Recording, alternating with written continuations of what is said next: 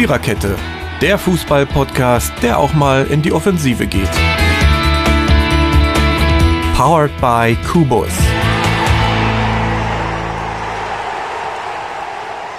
Wenn ich schlecht erzogen worden wäre, würde ich diese Episode mit einem lauten Gähnen beginnen. Aber auf die Gefahr hin, dass ihr lieben Hörer uns dann einschlaft oder wir selbst womöglich noch, und weil ich natürlich gut erzogen bin, machen wir das nicht. Hallo und herzlich willkommen zur 223. Episode der Viererkette. Wir haben sie Frühjahrsmüdigkeit genannt. Nicht, dass fußballmäßig in der vergangenen Woche in ja, in Europa und in Deutschlands höchster Spielklasse nicht viel los gewesen wäre. Aber ja, in Deutschlands höchster Spielklasse war es doch ein wenig zäh und unspektakulär. Aber wir haben ja noch vier, Spiel vier Spieltage. Diese Episode begleiten für euch meine Wenigkeit, die Mary und der Marco ist auch hier. Ähm, wir werden das jetzt fein im Gesprächsstil abhandeln und versprechen euch, dass wir nicht einschlafen und würden uns natürlich freuen, wenn ihr eure Frühjahrsmüdigkeit auf die Nachtstunden verschieben könntet. In diesem Sinne. Fangen wir einfach an. Wir reden über die europäischen Wettbewerbe der letzten Woche und über den 30. Bundesligaspieltag, der am vergangenen Osterwochenende stattfand. Los geht's, wie eigentlich immer, wenn es europäische Spiele gab, mit diesen in diesem Podcast. Marco, du hast das Wort. Ja, auch herzlich willkommen von mir. Und wir wollen anfangen mit der Champions League, denn da fanden in der letzten Woche die Rückspiele im Viertelfinale statt. Und ja, man kann ja durchaus sagen, dass es da einige Überraschungen gab. Zum Beispiel ist der FC Bayern München nicht mehr dabei. Spielte gegen den FC Villarreal 1 zu 1. Tore Lewandowski 1 zu 0. Ausgleichstor kurz vor Schluss durch Kukwoce in der 88. Minute und damit ein 1 zu 1 nach dem 0 zu 1 im Hinspiel in, bei Villarreal, die Bayern also ausgeschieden. Mary, das muss man schon als Überraschung bezeichnen. Von der Gesamtkonstellation her ja, nachdem ich das Hinspiel gesehen habe und natürlich auch gemerkt habe, äh, was Villarreal kann. Also nicht, dass ich jemals daran gezweifelt hätte, aber ähm, war mir schon klar, dass die Bayern das schwer haben. Und ich habe ja, glaube ich, letzte Woche schon gesagt, dass ich mir nicht vorstellen kann, dass sie 4-5-0 gewinnen werden.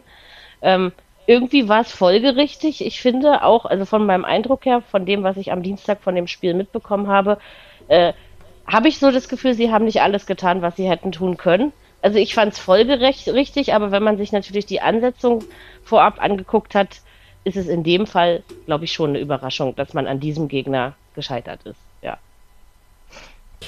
Ja, über dieses Bayern aus wurde ja nun sehr viel gesprochen in, letzten, in der letzten Woche. Ähm, auch im Zusammenhang mit der Bundesliga.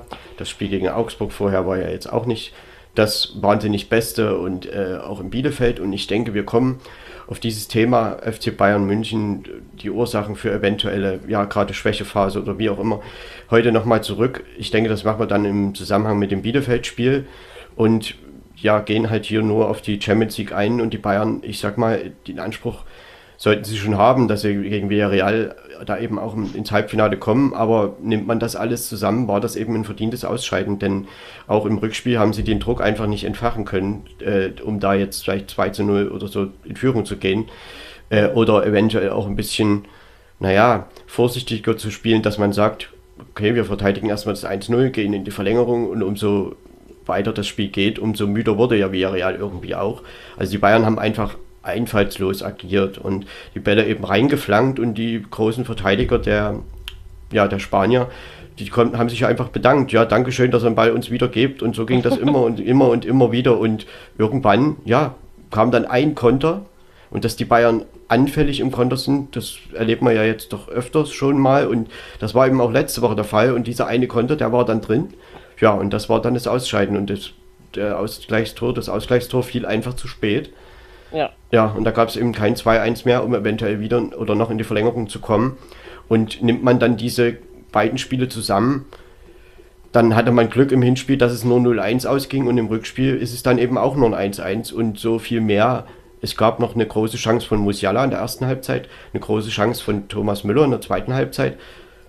Äh, und viel mehr war es dann eben nicht. So die druckvolle Phase nach der Pause, 20 Minuten vielleicht mal, aber ansonsten war man eher ja, mit, mit Villarreal oder sag mal, Villarreal war irgendwie auf Augenhöhe. Und damit muss man dann schon ganz klar sagen, dass das ein verdientes Ausscheiden war. Villarreal ja, schlägt Juventus Turin, dann im Achtelfinale, im Viertelfinale die Bayern und steht jetzt Ja, im nicht schlecht, ne? Vielleicht Das diese kleine. Champions League-Überraschung ähm, mit, also wenn man jetzt vor der Saison überlegt hätte, hätten wir sicherlich alle beide Villarreal nicht unbedingt ins Halbfinale gesetzt, nehme ich mal ganz stark an. Ähm, also, aber sie haben sich's verdient, ne? Also einfach auch, wie sie agieren. Sie wollen nicht nie zu viel, sie machen das clever, ähm, schätzen ihre Möglichkeiten, glaube ich, wirklich sehr realistisch ein. Und ähm, ich finde, dass sie sich gut auf ihre Gegner einstellen können. Obgleich eben Juventus Turin auch nicht die, die Blitzsaison spielt, ne? Das muss man auch sagen. Also, Das ist weiß ich bestimmt nicht, also richtig. finde ich gut. Aber dass sie, ich sag mal so, dass sie äh, Juventus Turin so blitzsauber auskontern und letztendlich ja auch die Bayern. Das ist schon, also auf die Idee hätte man schon kommen können. Und wenn ich dann solche ähm, Aussagen höre nach dem Spiel, also das hat wohl Oliver Kahn jetzt am Wochenende mehrfach gesagt, er war ja auch zu Gast im Doppelpass zum Beispiel, dass man eben im Hinspiel Villarreal unterschätzt hat. Da denke ich mir schon, was ist denn da falsch gelaufen? Also wenn Also man vor allen Dingen, Viertelfinale dass man das auch noch sagt. Ja, genau. Das ist Ja, dann schon ein bisschen merkwürdig, so eine Aussage.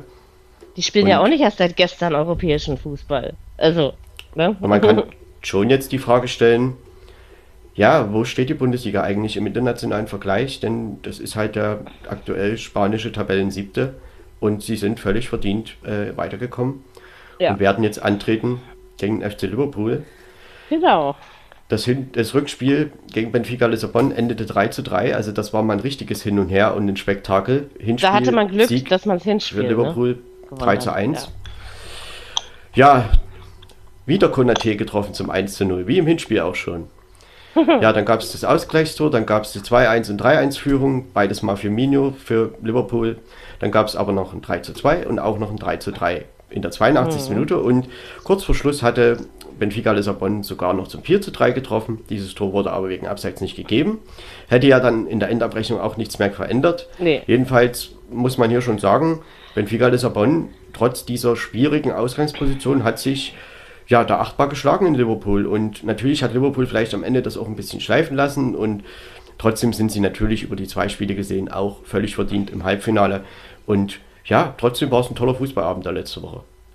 Das ist auf jeden Fall richtig und ich habe, also ich hätte jetzt nicht damit gerechnet, dass Lissabon sich natürlich aufgibt nach dem Hinspielergebnis, aber äh, es war ja klar, es war nicht die leichteste Ausgangsposition und ich fand das doch schön, dass sie nochmal so gekämpft haben und also es klingt jetzt ist wieder so ein blöder Satz, aber ich denke, man hat es natürlich hauptsächlich im Hinspiel verloren, weil wenn das ähnlich gelaufen wär, wäre wie das Rückspiel, hätte es vielleicht am Ende anders ausgesehen. Aber Liverpool momentan in einer bestechlichen Form, ähm, da hat es, glaube ich, einfach jeder schwer, ähm, Kloppus Truppe zu bezwingen. Auch Benfica Lissabon. Aber immerhin, Viertelfinale Champions League ist, glaube ich, auch etwas, worüber man sich als Lissabon freuen darf. Ja, ich glaube, das kann man dann schon als ähm, gelungene Champions League-Saison bezeichnen. Und ja, Liverpool hat natürlich zurzeit ein Highlight nach dem anderen. Ne? Vor dem Champions League-Rückspiel oder zwischen den beiden Spielen, sagen wir es mal so, war ja das Ligaspiel gegen Manchester City. Jetzt am vergangenen Wochenende das FA Cup Halbfinale gegen Manchester City, das Liverpool auch gewonnen hat, 3 zu 2. Mhm. So, damit sind die, ja, wie nennt man es, vier Titelchancen, die Liverpool eben in dieser Saison erreichen kann, die sind alle noch da. Intakt, ja. So, Hm, das also den Ligapokal, den hat man und äh, den FA Cup, die Meisterschaft und die Champions League kann man noch gewinnen. Ja. Und insofern, ja, Liverpool also doch verdient im, Viertel, im Halbfinale. ja. Ja, eine weitere englische Mannschaft ist auch ins Halbfinale eingezogen, nämlich Manchester City. Hinspiel 1 zu 0 Sieger gegen Atletico Madrid und im Rückspiel, ja, es war dann letztendlich diese ja irgendwie vorauszusehende Abwehrschlacht oder wie auch immer, jedenfalls ein 0 zu 0. Atletico hat es Manchester City wirklich nicht leicht gemacht und äh, haben auch gedrückt bis zum Schluss. City hat das durchgehalten, hat kein Gegentor bekommen, musste also nicht in die Verlängerung oder irgendwas. Am Ende war es halt einfach in zwei Spielen doch recht ausgeglichen. Und es gab halt diesen einen Moment durch Kevin De Bruyne im Hinspiel, der dieses Duell letztendlich entschieden hat. Manchester City bestimmt nicht der unverdienteste Sieger, aber ähm, wäre es hier zu einer Verlängerung gekommen oder irgendwie sowas in die Richtung, ich glaube, dann hätte man sich auch nicht wundern müssen. Manchester City steht trotzdem auch verdient im Halbfinale. Stimme ich dir prinzipiell zu. Was ich immer bewundernswert finde, also an Atletico Madrid, das ist wirklich ein verdammt schwerer Gegner, vor allen Dingen in diesen ähm, K.O.-Spielen. Für mich ist das ja wirklich eine Mannschaft der Rückspiele. Was die da manchmal noch aufbringen, ja, um, um die Sache noch zu ihren Gunsten zu verändern, hat nicht ganz gereicht, ähm, aber war tatsächlich ein Duell auf Augenhöhe. Hätte ich auch als Finale schön gefunden. Von der Sache her. ja, es ist halt, äh, geht halt hier darum, dass die Mannschaft, die ja viel mit, ja, mit Pässen und also die ich sag mal, Manchester City ist ja schon so eine, so eine Passmaschine, kann man sagen. Und Atletico Madrid ist halt darin gut, äh, das genau zu verhindern. So, hm. das haben sie eigentlich auch über viele Strecken diese beiden Spiele verhindert oder gut verhindert. Und ich meine, ähm, Diego Simeone gibt ja da alles dafür, dass, dass genau eben, dass so eine Mannschaft nicht ins Laufen kommt. Und äh, am Ende war das halt knapp und es gab nur diesen einen Moment. Und im Rückspiel, ja, Atletico hat halt dann eben in der Offensive es hat dann City natürlich auch irgendwie gut verteidigt und ähm, es gab ja auch nach dem Spiel noch ein paar ja, Tumulte, kann man es nennen. Äh, irgendwie im Kabinengang musste die Polizei auch eingreifen und da war schon ein bisschen Prestige dabei in, bei dem Spiel. Und insofern, ja, City versucht es natürlich in diesem Jahr wieder, den Titel zu gewinnen. Äh, sie machen das irgendwie Wie schon so Jahr. oft. Schauen mal, wie weit sie diesmal kommen. Ja, ich bin gespannt. und im Halbfinale wäre der Gegner jetzt erstmal Real Madrid. Und Real Madrid hat sich doch eine wirkliche epische Schlacht, kann man fast sagen, mit dem FC Chelsea geliefert. Hinspiel 3 zu 1 Sieger in London. Und da dachte man eigentlich schon, naja gut, äh, irgendwie ziehen die das schon durch. Aber dann kam Chelsea und es stand plötzlich nach 75 Minuten 0 zu 3 durch Mount, durch Rüdiger und durch Werner, drei Tore. Und damit wäre Chelsea im Halbfinale gewesen. Real Madrid brauchte also ein Tor, um die Verlängerung zu erreichen. Das schafften sie auch. Rodrigo in der 80. Minute erzielte dann das 1 zu 3, das bedeutete Verlängerung. Und in der Verlängerung, ja, ging es hin und her und hin und her und Real Madrid, wer als Benzema, wer anders als Benzema, rettete die Madrilenen wieder. 96. Minute 2 zu 3 und das reichte natürlich nach dem ja, 1 zu 3 aus Chelseas Sicht im Hinspiel zum Einzug ins Halbfinale und man muss schon sagen, auch hier war die Chance natürlich zum 2 zu 4 noch da und ähm, 2 zu 4 hätte ja wieder Elfmeterschießen bedeutet. Also das war wirklich ein Spiel oder ein Duell. Ja, man hätte gedacht, es ist entschieden, aber daran sieht man, man sollte eben nicht aufgeben, auch bei fast aussichtslosen Spielständen nicht. Diese Geschichten schreibt der Fußball, aber ich muss schon ganz ehrlich sagen, als ich Dienstagabend dann so zwischendurch mal auf meinen Live-Ticker schaute und so dachte, hallo, das gibt's doch nicht. Weil wir haben ja noch so ein bisschen, ähm, am Abend haben wir, an dem Abend haben wir aufgezeichnet gehabt und noch so ein bisschen, na, ist eigentlich schwer für Chelsea und, und ja, aber tatsächlich, es war noch möglich, es war sogar zum Greifen nah. Respekt vor Turils Jungs, aber ein kleiner Trost bleibt ihm ja, nämlich auch er darf im FA Cup-Finale stehen, wenn ich das äh, richtig mitbekommen habe. Und dann gibt es quasi ein deutsch-deutsches Trainerduell dort. Ja, ne? die haben. So, habe ich doch richtig mitbekommen, ja. Chelsea hat ähm, im Halbfinale Crystal Palace mit 2 zu 0 geschlagen. Am genau. vergangenen Sonntag und hat da natürlich auch noch eine Titelchance. Aber ja. für Chelsea ist das gut mit dem Viertelfinale. Also finde ich. Also ich glaube, gegen dieses Real Madrid darf man ausscheiden. Das ist, das ist so. Und wie Chelsea sich dagegen nochmal gestemmt und gewehrt hat, das ist dann schon, also das war ein, wirklich ein toller Fußballabend da letzte Woche in Madrid. Ja, und äh, da, also da ging es wirklich hoch und runter und beide Mannschaften haben natürlich ihren Anteil daran. Und ähm, Real Madrid, ja, bei Real Madrid, man weiß ja, wie die Madrilenen denken. Da zählt nur die Champions League und die wollen ja. in, um alles in der Welt diesen Titel gewinnen. So, und, Mal wieder. Äh, hm. Ich meine, es gab ja sogar noch ein Abseitstor für Chelsea, was dann hätte auch ein 4-0 zu bedeuten gehabt. Also dann wäre das noch enger geworden. Und insofern, ähm, man hätte sicherlich nicht gedacht, dass es nochmal so eng wird, aber es ist nochmal so gekommen und äh, Chelsea ist ja immerhin auch Titelverteidiger gewesen. Ne? Also insofern genau. hat alles dafür mhm. getan. Am Ende ist es Real Madrid gegen Manchester City jetzt im Halbfinale und auf der anderen Seite Villarreal, die Überraschungsmannschaft gegen den FC Liverpool. Also mal sehen, was da noch zwei geht. Mal spanisch-englische Duelle. Zwei, ja, genau. Hm. Da haben wir im Prinzip die, ja, die stärksten Ligen Europas wahrscheinlich dann wieder vereint und die spielen dann eben die Champions League-Sieger unter sich aus. Ähm, das Hinspiel, das eine findet in Liverpool statt, das andere in Madrid bei Real. Also werden wir dann mal sehen, wie das dann wird und ob Villarreal es ja, nächste Woche ne? ähnlich schwer machen kann. Hm. Am 28, 26. 27.04. Hm. und das Rückspiel dann eine Woche später, 4. 5. Genau. Mai. Nee, 3. So. 4. Mai. 3. 4. ja, hm, genau. Naja, ähm, wie würdest du dieses Liverpool gegen Villarreal und auch Real Madrid, Manchester City sehen? Tja, ich weiß nicht. Also bei Manchester City, man ist ja schon geneigt, diesem Fluche. Also ich weiß nicht. Ich, ich glaube, da, da gehe ich auf Madrid. Also einfach auch in der Form, in der sie gerade sind.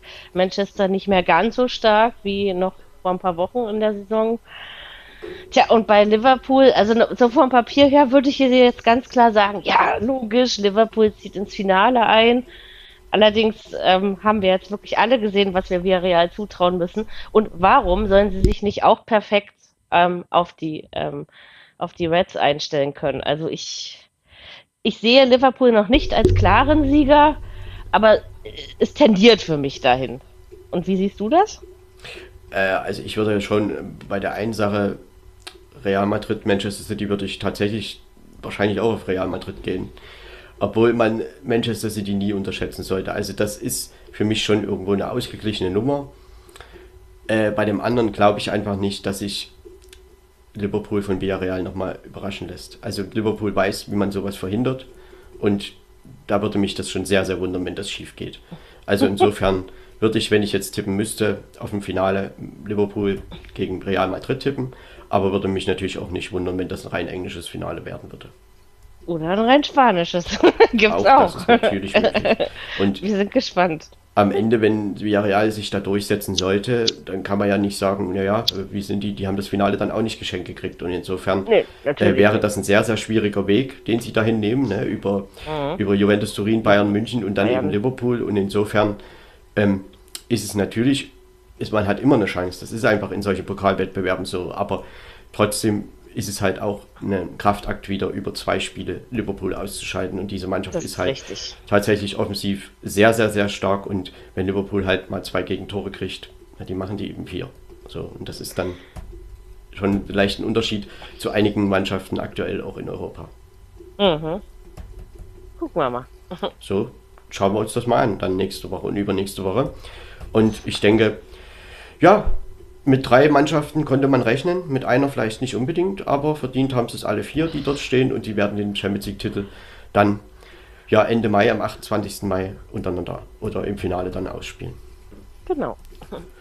Ja, dann hatten wir auch noch ein paar Europapokal, äh, Europa League-Partien. Ähm, am Donnerstag die Rückspiele auch im Viertelfinale.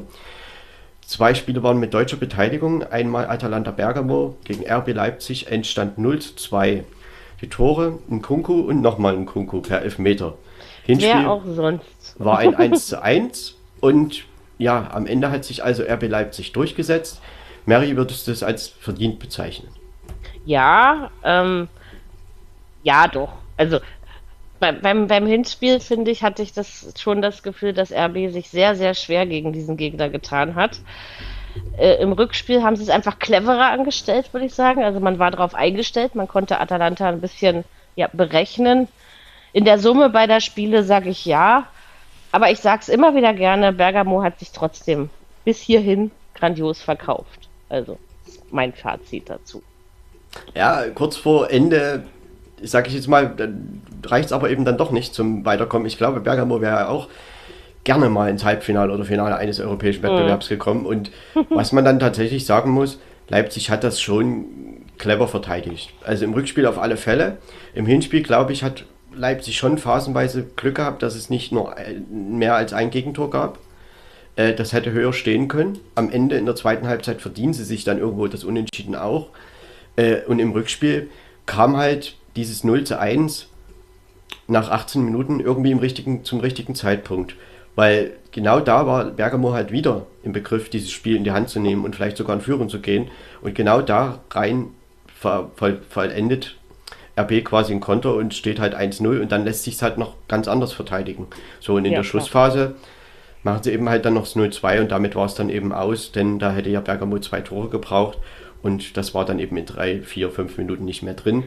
Und insofern ist das dann schon auch nicht unverdient, wenn man dann von einem Halbfinale sprechen kann und muss. Das ist richtig, ja.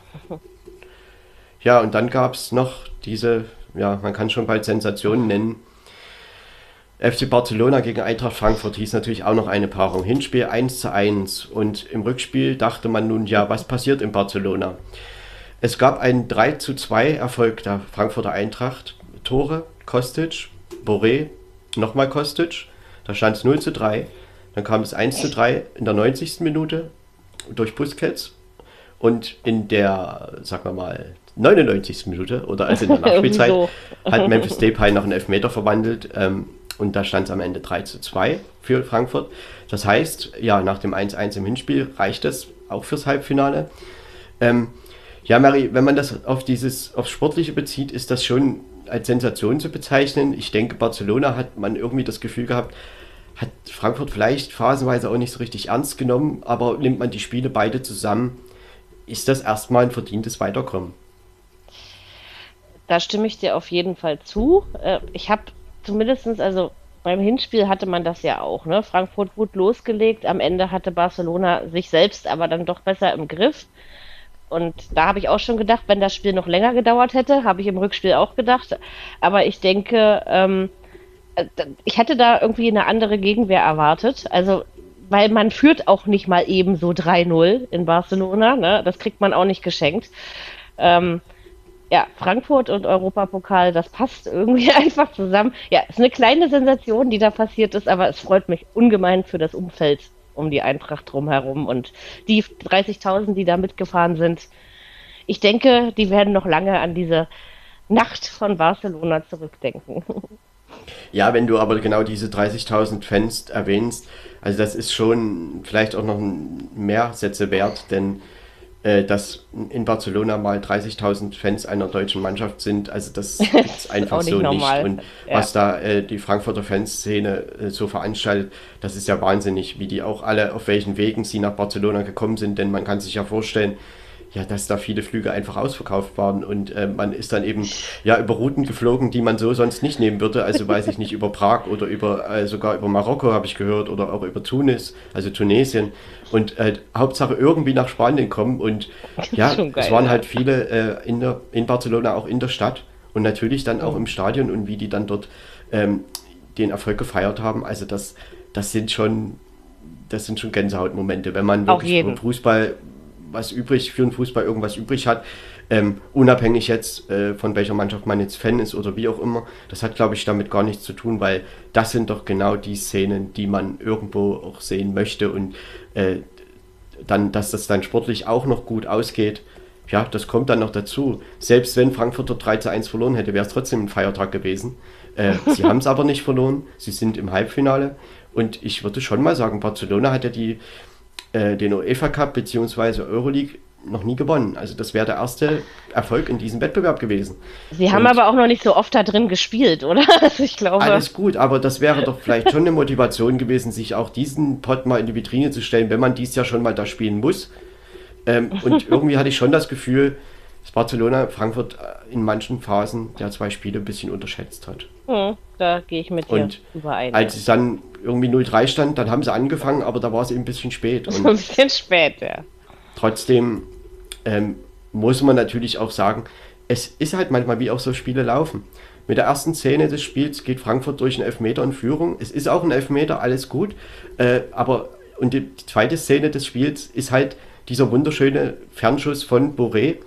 Und damit steht es 2-0 zur Halbzeit. Und trotzdem war ja eigentlich mehr Barcelona am Ball. Ne? Für große Chancen mhm. haben sie nicht kreiert, aber Frankfurt hat eben mit den zwei Aktionen, mit den ersten nach vorn, ja, zwei Tore erzielt. So und so ja. läuft dann eben manchmal ein Fußballspiel und dann entwickelt sich das. Dann muss man der Eintracht tatsächlich aber ein Kompliment machen, dass sie nach der Pause rauskommen und eben nicht irgendwie denken, oh, wir müssen das 2-0 jetzt verteidigen, sondern weitermachen. Immer wieder Tempo-Gegenstöße. Und aus einem dieser resultierte dann eben ein 0 3, wieder Philipp Kostic, der ein wahnsinnig gutes Spiel gemacht hat letzte Woche. Und ja, dann kommt Barcelona natürlich nochmal. Äh, Frankfurt, klar, kann man auch nicht alles wegverteidigen. Und am Ende wurde es nochmal knapp, aber insgesamt ist es dann schon ein verdientes Weiterkommen, wenn man alles zusammennimmt. Und Frankfurt kann jetzt natürlich ja, sich auf weitere Fußballfeste freuen. Genau, vielleicht gewinnen sie dieses Ding ja dieses Mal. Sie waren ja vor nicht allzu langer Zeit schon mal so nah dran, ne? Also gucken wir mal. 2019 Jetzt kommt erstmal. Genau. Damals ausscheiden. glaube ich.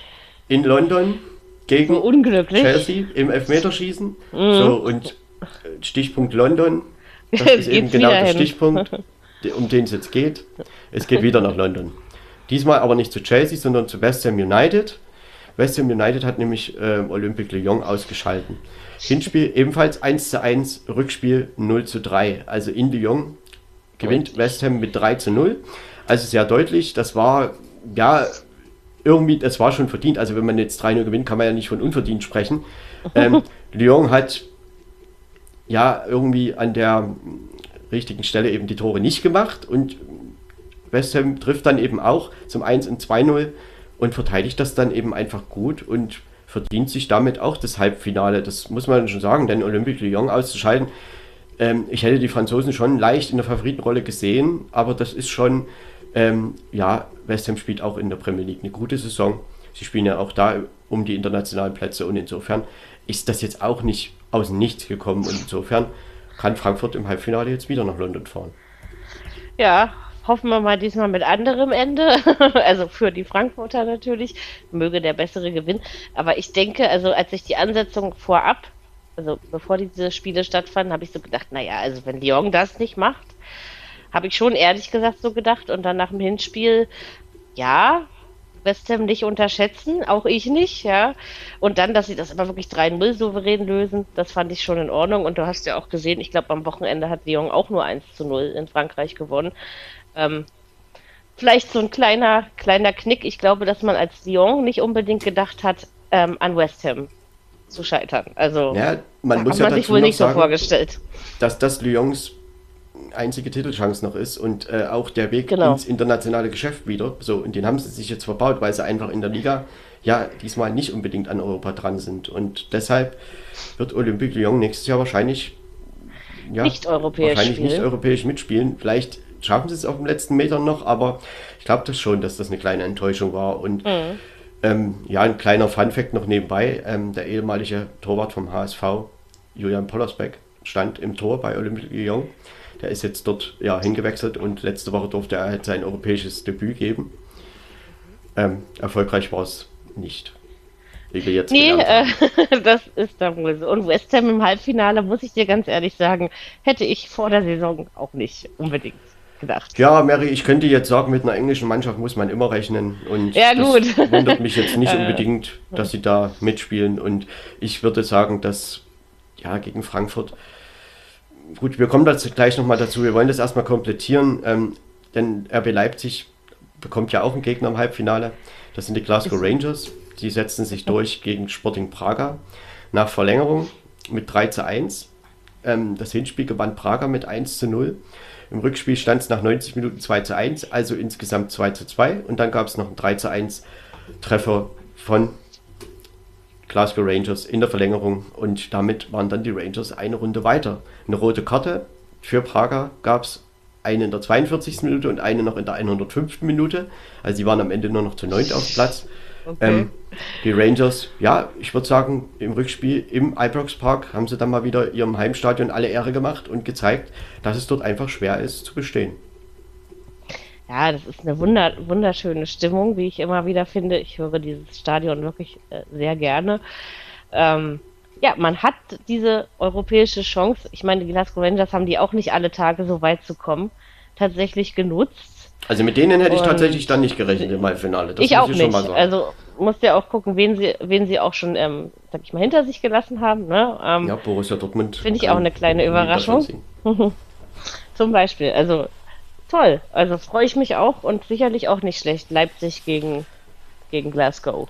Ja. ja, wir haben jetzt die Halbfinals. RB Leipzig gegen Glasgow Rangers. Das Hinspiel findet in Leipzig statt. Ja, Mary, insgesamt, wie würdest du das einschätzen? Also RB Leipzig ist schon als Favorit zu sehen, aber was dann der Ibrox Park im Rückspiel noch entfachen kann, das haben wir ja auch gesehen. Ich würde sagen, Leipzig sollte das Hinspiel versuchen, deutlich zu gewinnen. Ich weiß, das will man immer, aber so am besten mit einem 3-0 nach Glasgow fahren, dann ähm, geht nichts mehr schief. Nein, das ist. Hm, das ähm, würde ich nicht zu laut sagen. Also, aber ich würde, ich würde schon sagen, dass Leipzig für mich der Favorit in diesem Spiel ist. Und ein Stadion alleine reißt es eben auch nicht immer rum. Ne? Ähm, weiß ich nicht, ob es dafür noch reicht. Also ich glaube es nicht. Ich glaube schon, dass äh, Leipzig ins Finale einzieht. Bei RB Leipzig bin ich halt gespannt, wie sie in den nächsten Wochen ihre englischen Wochen weiterhin gestalten. Denn es wird auch mal irgendwann ein Punkt kommen, wo man mal nicht so intensiv spielen kann, wie das jetzt die vergangenen Wochen der Fall war. Ne? Man hat ein intensives Spiel auch in Leverkusen jetzt gehabt, letzte Woche ähm, in Bergamo, auch das Hinspiel gegen Bergamo war intensiv. Und jetzt morgen hast du halt das Pokal-Halbfinale, dann eben wieder ein Heimspiel, nochmal gegen Union, dann kommen eben die Spiele gegen die Rangers. Ähm, ich bin gespannt, ob sie das tatsächlich mit dieser Intensität durchziehen können. Sollten sie das können, glaube ich, sind sie schon Favorit. Sie sind auch so Favorit. Also Leipzig muss schon diese Chance jetzt versuchen zu nutzen. Also die kommt mhm. bestimmt nicht gleich wieder. So, denn Glasgow Rangers im Halbfinale, ich will sie da nicht irgendwie abwerten oder, oder unterschätzen, aber das ist dann schon ein Los, mit dem man leben kann. Ne? Da gibt es andere Kaliber, die man da nicht haben möchte. Und insofern das ist richtig. wird Leipzig schon alles dafür tun, dass man ins Finale nach Sevilla kommt. Und mhm. der Gegner wird halt gesucht in dem Duell West Ham United Eintracht Frankfurt. Also das Hinspiel findet hier zuerst in London statt und das Rückspiel dann am 5. Mai in Frankfurt. Also ich glaube, da wird sich dann auch wieder eine kleine oder relativ große, kann man ja eigentlich sagen, Reisegruppe nach London aufmachen nächste Woche. Äh, ja, und dann schauen wir mal, wie viele Fans dann in England mit dabei sind. Und diesmal hat die Eintracht halt das Rückspiel zu Hause.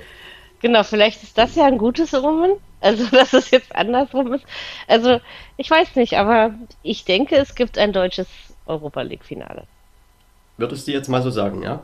Ja, Gut. das ist Dann so nehmen wir das Gefühl. mal so hin. ähm, ich möchte nur, also Frankfurt, es ist halt jetzt leicht zu sagen, naja, jetzt haben sie Barcelona, den vermeintlich größten Gegner, ausgeschalten und jetzt wird das schon irgendwie mit West Ham.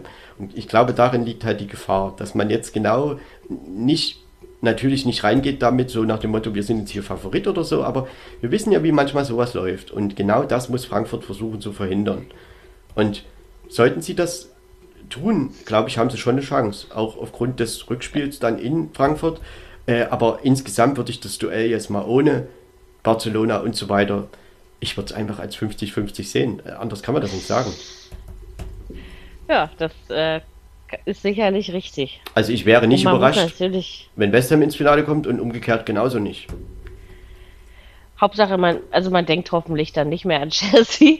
Also ich meine, das war, das war ja wirklich bitter, ne? Das muss man ja schon so sagen ähm, wie man dann am Finale gescheitert ist sozusagen, ist jetzt natürlich trotzdem nochmal eine andere Nummer, aber wie du schon sagtest, West Ham spielt keine schlechte Saison in dieser Premier League-Saison. Ähm, ich bin auf jeden Fall auch sehr gespannt, aber ich traue es Frankfurt zu, aufgrund dieser irgendwie, wie nenne ich es, dieser ganz eigenen Europa League-Mentalität, die irgendwie mit der in der Bundesliga meiner Meinung nach überhaupt nicht zu vergleichen ist. Das ist irgendwie was, was Einzigartiges, was, was Besonderes was da immer mitschwingt, wenn sie ja, antreten. Trotzdem besteht ja schon die Gefahr auch, dass man eben genau diese eigene Europa League-Mentalität mal nicht auf den Platz kriegt. Ne? Also ich meine, Frankfurt äh, zeigt halt auch in der Bundesliga andere Spiele und wenn das eben dann mal nicht klappt, ja hast du halt, du hast noch ein Rückspiel. Das ist dann das, wo man es wieder ausgleichen kann. Und Frankfurt wird und du natürlich. Hast die Chance, du hast die Chance auf die internationalen Plätze, die in der Bundesliga nicht unbedingt selbstverständlich ist, dass es dafür noch reicht. Ja, ich meine, wenn du die Europa League gewinnst, bist du in der Champions League. Da bist du sogar noch eine Etage ja. höher. Und insofern. das, das natürlich äh, auch noch, ja. Ist das natürlich eine Motivation, die man äh, da mit reinspielen lassen kann. Aber sie werden jetzt nicht in erster Linie dran denken, oh, wir müssen jetzt hier gewinnen, weil wir nächster Champions League spielen wollen, sondern. Nee, sie, sie wollen erstmal ins Finale. Gewinnen, damit sie das äh, irgendwie den, vielleicht einen Titel in die Vitrine stellen können. Und genau. insofern genau. ist es einfach schön. Hallo, und dass wir da eben wieder so ein schönes Fußballfest Ach, haben werden dass, dass können. Wir, wir haben Halbfinale können. und noch zwei deutsche Mannschaften dabei. Das ist also viel mehr kann man sich doch auch nicht wünschen, oder? Ja, man also. hätte das so, glaube ich, jetzt nicht unbedingt gedacht. Und äh, dass jetzt da eine oder auch beide ins Finale kommen, also die, die Chance ist einfach da. Das ist schon klar. Na, das ist richtig, ja. So, und West Ham wird aber. Wird, West Ham wird aber genauso denken. Ne? Das ist schon klar. Die, für die ist es auch eine einmalige für Chance. Für die ist es ja auch was, genau, natürlich. Insofern auch die Rangers werden wissen, dass man jetzt nicht mehr weit vom Finale weg ist. Ja. ja. Wir werden sehen. wir mal. 28. April Hinspiele und am 5.5. sind die Rückspiele. Genau. Ja, jetzt noch ein kurzes Wort zur Euro Conference League. Da gab es auch die Viertelfinal-Rückspiele. Slavia Prag, Hinspiel 3 zu 3 gegen Feyenoord Rotterdam. Rückspiel in Prag ein 1 zu 3 Niederlage. Also Feyenoord dann doch relativ souverän im Halbfinale. Ähm, genauso der AS Rom im Hinspiel noch 1 zu 2 Niederlage in Norwegen bei Bodø Klimt. ja, und im Rückspiel haben es dann die Römer geregelt äh, mit einem 4 zu 0 4-0. Heimsieg. Ähm, das war der erste Sieg in vier Duellen äh, gegen Bodø Klimt in dieser Saison. Sie hatten sie ja auch schon mal Der. Bann ist gebrochen. Und äh, im Rückspiel war es deutlich, 4 zu 0. Ähm, ja, Rossi Mourinho kann natürlich weiterhin von einem internationalen Titel träumen ähm, und Mhm. wird antreten gegen Leicester City, denn Leicester City setzte ja. sich durch gegen PSV Eindhoven, Hinspiel 0 zu 0 in England. Das Rückspiel, Eindhoven führte lange mit 1 zu 0.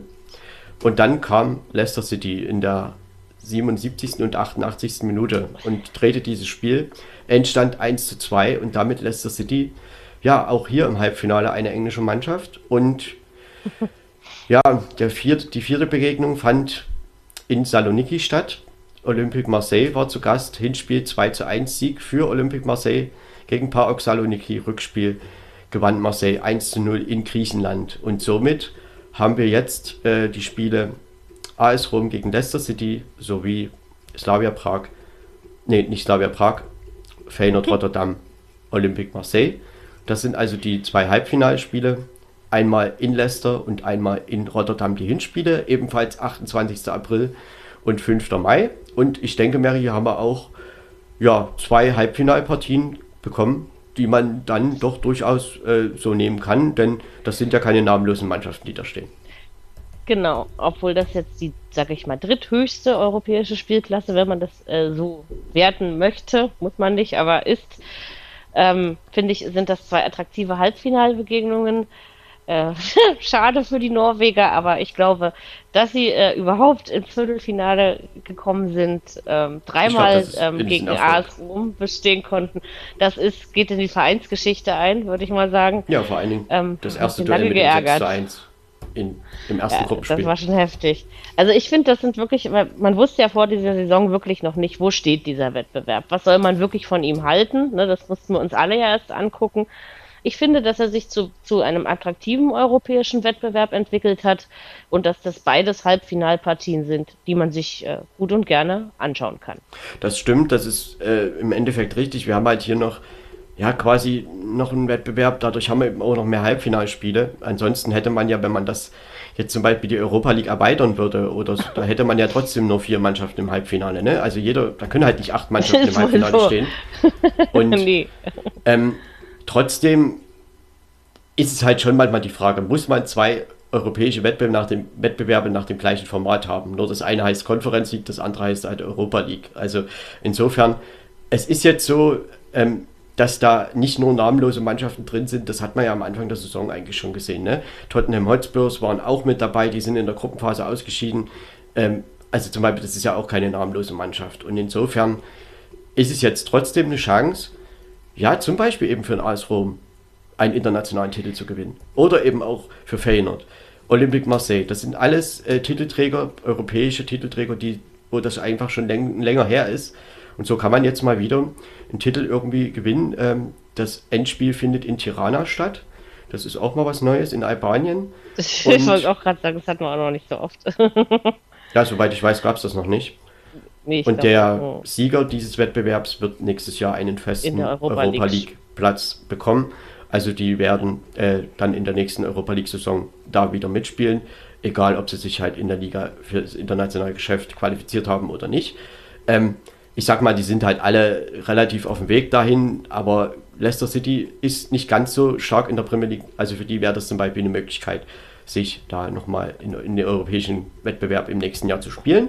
Und insofern glaube ich, dass wir auch hier ja, zwei schöne Halbfinalpartien uns angucken können. Also das glaube ich schon, weil die Namen klingen auf alle Fälle danach und Feyenoord Rotterdam, das ist auch keine namenlose Mannschaft und ich finde auch, wenn man die beobachtet, sie waren ja mit Union Berlin zum Beispiel in einer Gruppe, da haben sie gut performt und jetzt stehen sie auch nicht zu Unrecht im Halbfinale und das gilt sicherlich auch für die anderen drei und insofern kann man da sicherlich auch in der nächsten oder übernächsten Woche mal hinschauen, was da so passiert. Ja, finde ich auch. Ja, und insofern ähm, denke ich, dass uns da jetzt doch gute Halbfinalpaarungen bevorstehen in allen drei Wettbewerben und ja, da können wir dann nächste Woche das uns anschauen. Übernächste Woche werden wir darüber berichten und ja, wer weiß, was wieder für Geschichten entstehen. Ähm, auch das Viertelfinale hat ja gezeigt, dass manchmal klare Spielstände im Hinspiel nicht unbedingt dafür garant sind, dass es im Rückspiel nicht nochmal spannend sein kann. Und insofern freuen wir uns da auf ja, schöne Halbfinalpartien. Und da würde ich sagen, gehen wir jetzt langsam zur Bundesliga über. Gehen wir ähm, Entschuldigung, Katze, ich wollte dich nicht auf den Schwanz treten, aber gehen wir trotzdem zur Bundesliga über. Mich kitzelt in der Nase. Wir haben uns wieder auf den Teller zurückgezogen, nachdem wir eben über unseren schönen Tellerrand hinausgeblickt haben. Ja, in der Bundesliga haben wir ja gesagt, es war ein bisschen Frühjahrsmüdigkeit. Nicht unbedingt in allen Spielen. Wir fangen mit der torreichsten Partie ähm, an. Ähm, ich habe ja leider immer nicht die Reihenfolge im Kopf, die Marco äh, uns per E-Mail immer aufbereitet, aber das macht ja nichts. Ich rede immer so lange, bis du alles gefunden hast, was du finden musst. Wir fangen mit einem Borussia Dortmund an, was äh, ja explodiert ist äh, am Samstag. Ich glaube, so kann man das zusammenfassen. Man hatte die, ähm, den VfL Wolfsburg zu Gast und besiegte diesen mit äh, 6 zu 1. Es stand schon zur Halbzeit 5 zu 0. Ich habe dann irgendwie immer gedacht, ist jetzt mal Pause, ist gut jetzt so irgendwie. Allerdings, ähm, ja, es waren vielleicht 20, 30 starke Minuten. Also nicht, dass das Spiel danach oder davor schlecht war, aber die dem BVB ausgereicht hat, haben, äh, um den Wölfen die Zähne zu ziehen. Ja, Marco, war Dortmund jetzt so gut oder war Wolfsburg einfach ja, so schwach?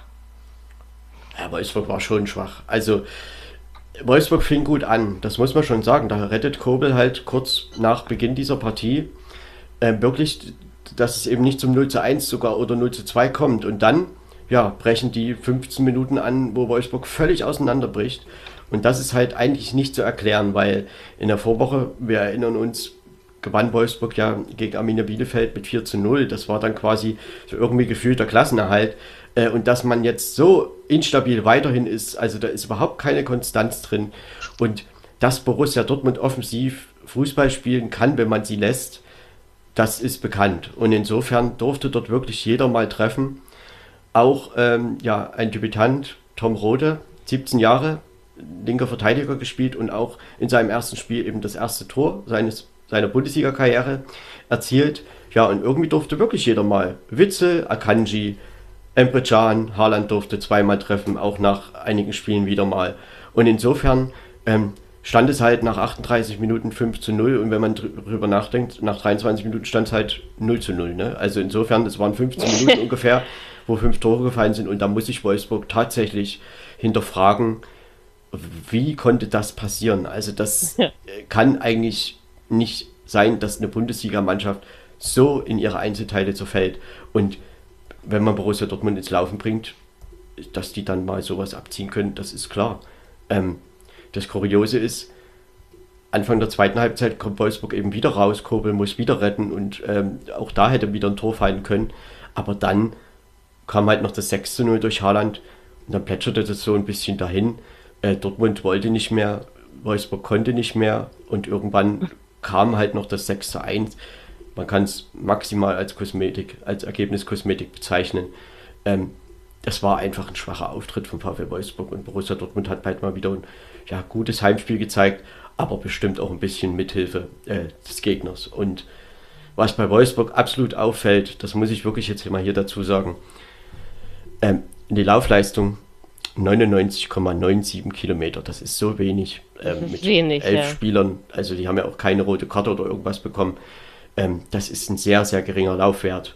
Und denn die Torschüsse zum Beispiel sind halt nur 12 zu 10. Ne? Also das ist gar nicht so ein großer mhm. Unterschied. Und Ballbesitz, klar spricht das bei Borussia Dortmund mit 60 Prozent. Zweikampfquote liegt bei Wolfsburg mit 54 Prozent. Man sollte es gar nicht glauben. ähm, aber insgesamt war das ein verdienter Sieg und auch in der Höhe. Sie haben halt alles genutzt, was ihnen sich geboten hat. Und Wolfsburg Also Wolfsburg muss natürlich sich fragen, wie sowas passieren kann. Das äh, ja, versteht man auch nicht. Allerdings, es ist halt so ein roter Faden, der bei Wolfsburg doch durch die ganze Saison sich schon zieht.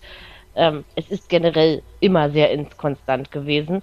Äh, und natürlich kann man jetzt äh, gegen Bielefeld gewinnen und in Dortmund verlieren sowieso prinzipiell mal nicht miteinander unbedingt vergleichen. Aber es ist schon interessant, äh, ja, dass irgendwie so von der Vorwoche überhaupt nichts mehr übrig geblieben ist. Und wie gesagt, dieses Problem hat man in Wolfsburg schon die ganze Saison. Da ist viel Arbeit, ähm, ja, vor allen Dingen auch im, im, Nachgang der Saison zu machen, um das ähm, zu analysieren. Ich bin tatsächlich ich gespannt, was in Wolfsburg alles passieren wird, weil äh, dieses äh, Unkonstante, das kriegt, bekommt man einfach nicht raus und ähm, dass Wolfsburg jetzt nicht mehr absteigt, also ich meine, darum geht es nicht, weil das wird Wolfsburg nicht tun. Da gibt es auch schwächere Mannschaften in dieser Liga, aber dass man so auseinanderfällt, wieder mal, ähm, den Eindruck macht man sicherlich auch nicht mit einem vielleicht nächsten guten Heimspiel wieder zu, weg. Also das, das kann ich mir mhm. nicht vorstellen, denn das sind ja Mechanismen, die immer und immer wiederkehren und diesmal ist es halt mal wieder passiert und ja, wie gesagt, wenn man Borussia Dortmund ins Laufen bekommt oder denen die Chance gibt, na klar, schießen die dann vielleicht auch mal sechs Tore. Und es geht halt um die Art und Weise. Und bevor Wolfsburg über ein Gegentor nachgedacht hat, gab es halt schon das nächste. Und irgendwann war Halbzeit und da stand es plötzlich 5-0. Und das ist einfach irgendwo, das ist schon, das ist einfach schwierig. Und ich bin echt gespannt, ja, wie man da weitermacht, wie man die Mannschaft eventuell verändert nach der Saison, ob man mit Florian Kohfeldt weitermacht, denn Konstanz ist einfach dadurch nicht reingekommen. Äh, nee, die Qualität dass Wolfsburg eben nicht absteigt, die haben sie eben. Das ist, das ist dann einfach so. Aber zufriedenstellend ist das alles nicht. Und klar, man kann jetzt ein bisschen was wieder gut machen. Kommender Freitag, Heimspiel unter Flutlicht gegen Mainz. Ja, da geht es halt für beide irgendwie um nicht mehr viel. Wolfsburg muss den Eindruck wieder ein bisschen bereinigen. Und Mainz, ja, vielleicht irgendwie auch, denn die haben ja auch jetzt ein Stückchen schon nicht gewonnen mehr, aber trotzdem, für Wolfsburg ist es eine Saison, ja, die wird, muss aufgearbeitet werden, denn zufriedenstellend ist das wirklich nicht. Vor allen Dingen, wenn man überlegt, dass man die Saison noch begonnen hat und in der Champions League gespielt hat. Also dass quasi die vergangene Saison dann doch eine ganz andere war. Da war auch nicht alles konstant, was glänzt, ja, aber es war eben doch anders. Und ich denke, dass man sich damals mit der Kofeld-Verpflichtung schon gedacht hat, na, vielleicht klappt das, aber das hat nicht geklappt, das sehe ich genauso wie du. Der Kader ist kein schlechter. Kunst, äh, hat, glaube ich, auch bei mindestens einem Gegentor nicht gut ausgesehen. Also am Torwart liegt es natürlich nicht unbedingt, ja, das, aber das kann man hier mit erwähnen. Das ist auf das Spiel gemünzt sicherlich richtig. Aber ja. Castells hat halt dafür gesorgt, dass Wolfsburg jetzt 34 Punkte hat, also mit dafür gesorgt und äh, dass man halt über den Abstiegsplatz tatsächlich nicht reden muss. Und äh, klar, am Samstag waren alle nicht gut ja, Castells ist dann am Ende eben der Letzte in der Kette und da ist eben auch mal Ball drüber gerutscht.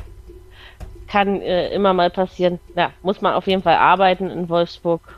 Tja, Dortmund, was sagen wir? Klar, also, diese Abstände bei den Aber ersten ist, drei Tabellenplätzen sind schon irgendwie. Es ist trotzdem, also. Überleg doch mal, letztes Jahr ist man mit diesem Kader, hat sich ja nicht groß verändert. Mm. Ist man Vierter geworden, in die Champions League ja. eingezogen. So, du hast hier eine Abwehr mit Lacroix, mit Bruno und mit Brooks. Das ist keine schlechte Abwehr. So, dann hast du ähm, ja Arnold im Mittelfeld, Gerhard, dann Schlager, Baku, das sind alles keine Spieler, also wo man jetzt sagen muss, dass die so einen Kick da abliefern müssen. So, Max Kruse, ja gut, war diesmal auch nicht zu sehen. Okay, wurde auch ausgewechselt zur Halbzeit. Aber das sind halt alles irgendwie, also es ist ja kein Kader, wo man jetzt nicht sagen könnte, hm, damit kann man nicht irgendwas erreichen. Und das ist irgendwie mhm. sehr merkwürdig, dass dieses Auf und Ab immer wieder kommt und jetzt war es halt mal in einer deutlichen Form ja, und da hat man halt mal einen Gegner erwischt, der es dann doch mal richtig ausgenutzt hat. Und ja, insofern richtig. der BVB, ja, damit fährt man jetzt am kommenden Wochenende, am kommenden Samstag 18.30 Uhr, das Spiel in München, fährt man nach München und ja, als hätte der Fußballgott oder wer auch immer das gewollt, genau in diesem Spiel können halt die Bayern dann auch rechnerisch Meister werden. Ne? Genau in diesem Spiel gegen ihren schärfsten Konkurrenten, wenn man es so nennen möchte, denn so richtig Konkurrent ist es halt einfach nicht. Ähm, nee. Also ganz einfache Rechnung, wenn die Bayern das gewinnen, sind sie am Wochenende Meister und Borussia Dortmund will natürlich versuchen, das wieder zu verhindern, denn auch hier können wir ja immer wieder über Konstanz und so weiter sprechen, denn Dortmund hat schon manchmal solche Spiele abgeliefert und in der Folgewoche war es dann eben was anderes. Das ist richtig, ja. Schauen wir mal, ähm, ob wir dann nächste Woche um diese Zeit schon über einen Meister ja, reden können. Ganz ehrlich, also es werden viele die Gedanken einfach haben, dass man, warum soll man jetzt was anderes erleben, als wie das immer war? Warum sollen die Bayern ausgerechnet jetzt am Wochenende straucheln? Also es wäre mal was Neues. Äh, allein es würde ja auch nichts dran ändern. Ähm, dann wären sie halt eine Woche später Meister. Dann werden sie eben noch, genau, wollte ich auch äh, gerade sagen, ja. Also, dann würde das also. Eine Woche Diskussionen geben und Dortmund hätte in München was geholt und sich nicht abschießen lassen und sonst was. Das wären alles schöne Diskussionen, die dann stattfinden würden. Aber an dem, dass die Bayern eben Meister werden, daran wird sich nichts mehr ändern. Und ähm, Borussia Dortmund nee. kann ja jetzt am Wochenende tatsächlich mal zeigen, ja, ob man vielleicht doch ein bisschen stabiler geworden ist, irgendwie über die, also dass man eben auch wirklich mal Mentalität zeigt. Das ist halt so ein dehnbarer Begriff, ähm, der auch immer für vieles verwendet wird, aber trotzdem kann man jetzt nach München mal fahren und zeigen, wie es geht. Denn auch die Bayern, wir haben es heute schon mal angesprochen, wir werden auch nachher sicherlich nochmal drüber sprechen, sie sind halt anfällig in diesem Jahr und werden aber trotzdem ungefährdeter deutscher Meister. Und da müssen sich halt schon auch manche Mannschaften aus der Bundesliga vielleicht mal hinterfragen, warum das so ist. Das ist richtig. Ja, dass es am Ende doch immer reicht. Gut, hinterfragen. Ich glaube, Freiburg muss ich nicht wirklich doll hinterfragen. Sie spielen eine großartige Saison, wie ich äh, nach wie vor finde. Ähm, noch mit der Chance aufs Pokalfinale. Man ähm, hat natürlich die europäischen Plätze in der Liga nicht sicher, aber man ähm, ist da sehr nah dran als Tabellenfünfter und man hat diese, ja, diese großartige Saison, die man einfach spielt, in einer Ruhe, die sie da in Freiburg ausstrahlen. Ich bewundere es wirklich immer wieder. Auch am Samstag wieder unter Beweis gestellt. Da hatte man den VfL Bochum zu Gast, den man 3 zu 0 bezwungen hat. Es stand sehr, sehr, sehr schnell schon 2 zu 0.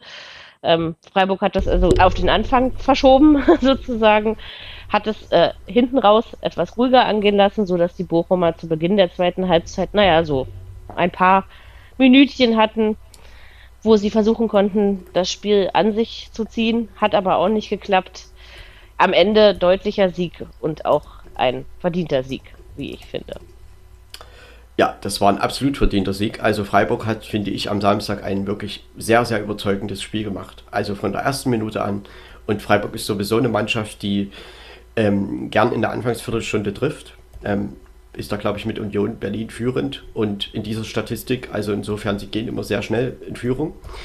Ähm, und diesmal eben auch, stand nach 16 Minuten schon 2 zu 0. Und man muss einmal mal sagen, VfL Bochum hat an diesem Tag wirklich einen schwarzen Tag erwischt. Äh, da ging gar nichts. Also irgendwann kam dann auch noch eine rote Karte. Irgendwann heißt in der 68. Minute durch Staphylides. Ähm, und damit war es dann eben auch in der Schlussphase noch in Unterzahl und Bochum bekam keinen Zugriff auf das Spiel und Freiburg. Man muss es tatsächlich sagen, diese Mannschaft wirkt wirklich stabil. Äh, sie hatten ja auch so ein bisschen eine Schwächephase, wenn man es so nennen möchte, Anfang der Rückrunde und hätte man schon gedacht, naja, vielleicht dann doch nicht, aber Freiburg ist ganz klar auf dem Weg in den Europapokal und das wäre mehr als verdient, also ein, Euro, also ein verdienteres Einzug in, die, in den europäischen Wettbewerb, sei es erstmal hingestellt, ob Champions oder Europa League. Äh, ein verdienteres gibt es in, in diesem Jahr meiner Meinung nach in der Bundesliga nicht. Denn Freiburg ist seit Beginn an in dieser Tabellenregion und ist nie eingebrochen. Es gibt immer ein bestimmtes Niveau, was Freiburg einfach nicht unterschreitet. Und am Samstag, klar, der VfB Bochum hat auch nicht besonders jetzt irgendwie dagegen gehalten, aber Freiburg hat wirklich ein gutes Spiel gemacht. Das kann man nicht anders sagen. Es gab ja vor dem 1-0 schon zwei Riesenchancen. Also es hätte auch schon das 3-0 sein können in der fünften Minute. Und jetzt mal unabhängig von allen Torchancen oder hin und her, bei Freiburg, äh, es geht ja auch um solche Sachen wie Raumaufteilung. Und äh, Freiburg ist halt eine Mannschaft, die sich auf viele, viele Situationen in der Bundesliga einstellen kann. Und das hat Christian Streich so super mit dieser Mannschaft äh, einfach ja, einstudiert und ähm, da sie richten sich da auf alles ein, was ihnen entgegengestellt wird und äh, jeder Rückschlag, der irgendwie kam, wurde einfach, im nächsten Spiel ging es dann eben weiter und ja, jetzt ist man tatsächlich auf dem Weg in den Europapokal und man ist auch, wenn man es wirklich ganz normal sehen, man muss auch sagen, es ist auch Rang 4 absolut möglich. Man ist noch einen Punkt dahinter. Das Duell hm. mit Bayer Leverkusen gibt es am letzten Spieltag und das kann ein Duell um Platz 4 sein. Also Ja. ich glaube, dass Freiburg unter Rang 5 fällt. Ich glaube es nicht. Ich kann es mir auch kaum vorstellen und ich stimme dir auch zu, dass es äh, hochverdient ist aufgrund dieser Konstanz, die man in dieser gesamten Saison gezeigt hat. Man sieht eben, umso ruhiger ein Trainer oder überhaupt ein, ein, ein Team dort arbeiten kann bei einem Verein. Das zahlt sich am Ende tatsächlich aus. Ähm, ja, und sie haben es halt einfach auch endlich mal verdient, weil in vielen Jahren davor war es ja zum Beispiel so, dass ähm, Freiburg oft gut angefangen hat und dann in der Rückrunde, ich sag jetzt nicht der totale Einbruch kam, weil es jetzt nicht unbedingt jetzt um Abstieg oder so ging, aber ja, dass man dann doch äh, aus den europäischen Plätzen noch gut rausgeflogen ist. Und dieses Mal weiß man aber, diese Gefahr besteht irgendwie nicht. Also sie machen einfach einen, ja, einen soliden, gefestigten Eindruck auf mich. Und warum nicht? Freiburg mal wieder im Europapokal ist ja auch nicht so schlecht. Ja, ich muss schon sagen, ich hatte ja am also ich hatte am Anfang der Saison, das habe ich glaube ich hier auch mal erwähnt, so gesagt, sollten eben die üblichen Verdächtigen nicht da sein. Also ich spreche da von Wolfsburg, Gladbach, vielleicht von, von Frankfurt oder wie auch immer. Man muss ja da gar keine Namen nennen. Dann ist Freiburg eine Mannschaft, die da da sein kann. Und dieses Jahr machen sie es tatsächlich. Denn sie waren ja im letzten Jahr auch schon nah dran. Äh, und da ist auch in Freiburg ist Platz 8 keine Enttäuschung. Aber in diesem Jahr wäre es Mhm. vielleicht echt eine Enttäuschung, wenn es nur Achter sein sollte. Dann würde man schon sagen, oh, das war, ist aber schade, weil jetzt ist man so nah dran und ganz ehrlich, ich weiß nicht, wer dahinter so stabil sein soll, der Freiburg da noch groß abfangen soll. Natürlich kann das sein, dass auch nochmal ein, zwei schwierige Spiele kommen, aber es ist halt auch nicht mehr so viel zu spielen und ähm, heute Abend hat man halt auch im DFB-Pokal-Halbfinale in Hamburg noch die Möglichkeit, da ins Finale einzuziehen. Auch den DFB-Pokal hat der SC Freiburg noch nie gewonnen. Und äh, das Finale wäre natürlich eine Riesensache. Also die Freiburger Fans, äh, haben ja jetzt auch ihr neues Europaparkstadion, also passt auch zum europäischen Fußball. Und wenn man dann im Mai im Berliner Olympiastadion mit dieser ja auch Fanbase da mal hinfahren könnte nach Berlin, ich glaube, das wäre für den SC Freiburg auch mal ein tolles Ding, einfach ähm, wenn man auch als SC Freiburg mal schön in Deutschland im Mittelpunkt stehen würde. Und das haben diese Mannschaft auch echt Ja. verdient. Und das wäre dann auch ein Resultat jahrelanger guter Arbeit von Christian Streich. Das kann man nicht anders sagen. Das stimmt viel und wer übrigens von euch da noch nicht war, also ich, ich meine jetzt nicht das Europaparkstadion, ich meine Freiburg, es ist eine wunderschöne Stadt. Also ich war da mal, ähm, ich habe mich da, also bis auf dass ich vielleicht die Leute nicht unbedingt äh, immer gut verstanden habe, aber diese Stadt ist äh, ja herrlich. Also ist eine Reise wert, kann ich nur mal empfehlen. Ja, ich glaube, in Freiburg kann man sich schon mal ein Wochenende oder auch ein bisschen mehr vertreiben. Genau. Das ist wohl wahr. Ähm, ja, der VfL Bochum hatte an diesem Samstag irgendwie keinen Zugriff auf das Spiel von der ersten Minute an. Also das, das ging einfach nicht. Äh, Ich sag mal so, die Zahlen lesen sich gar nicht so schlecht. Wir haben hier 15 zu 10 Torschüsse pro SC Freiburg. Also ist gar nicht so ein großer Unterschied, aber die Qualität der Torschüsse war halt dann tatsächlich ein Unterschied. Ne? Also Freiburg, da war fast jede Situation richtig gefährlich und bei Bochum war eigentlich fast gar nichts gefährlich. Äh, Die Laufleistung 106 Kilometer ist auch relativ gering. Passquote nur 72 Prozent beim VfL Bochum, 84 Prozent beim SC Freiburg. Ballbesitz liegt beim SC Freiburg 62 Prozent. Zweikampfquote auch beim SC Freiburg mit 54 Prozent. Und der VfL Bochum trotzdem, Mary, man muss ja ganz klar sagen, die Saison ist wunderbar. Sie haben nach 30 Spielen 36 Punkte, sind 8 Punkte vom Relegationsplatz, 10 vom Abstiegs, direkten Abstiegsplatz Das und insofern reicht. wird Bochum Also ein Spiel, ja, um zur Sicherheit vielleicht noch einen Punkt oder einen Sieg Trotzdem. brauchen. Äh, es wird auch so reichen, glaube ich. Reicht. Also Der mir Bochum sicher. ist, glaube ich, auch so, ja, Mentalität, men, mental so stark, dass man ja einfach äh, im nächsten Spiel wieder zeigen will, dass es eben ein Ausrutscher war. Jetzt einfach auch mal spielerisch. Und das kann man dieser Mannschaft, glaube ich, auch mal zugestehen.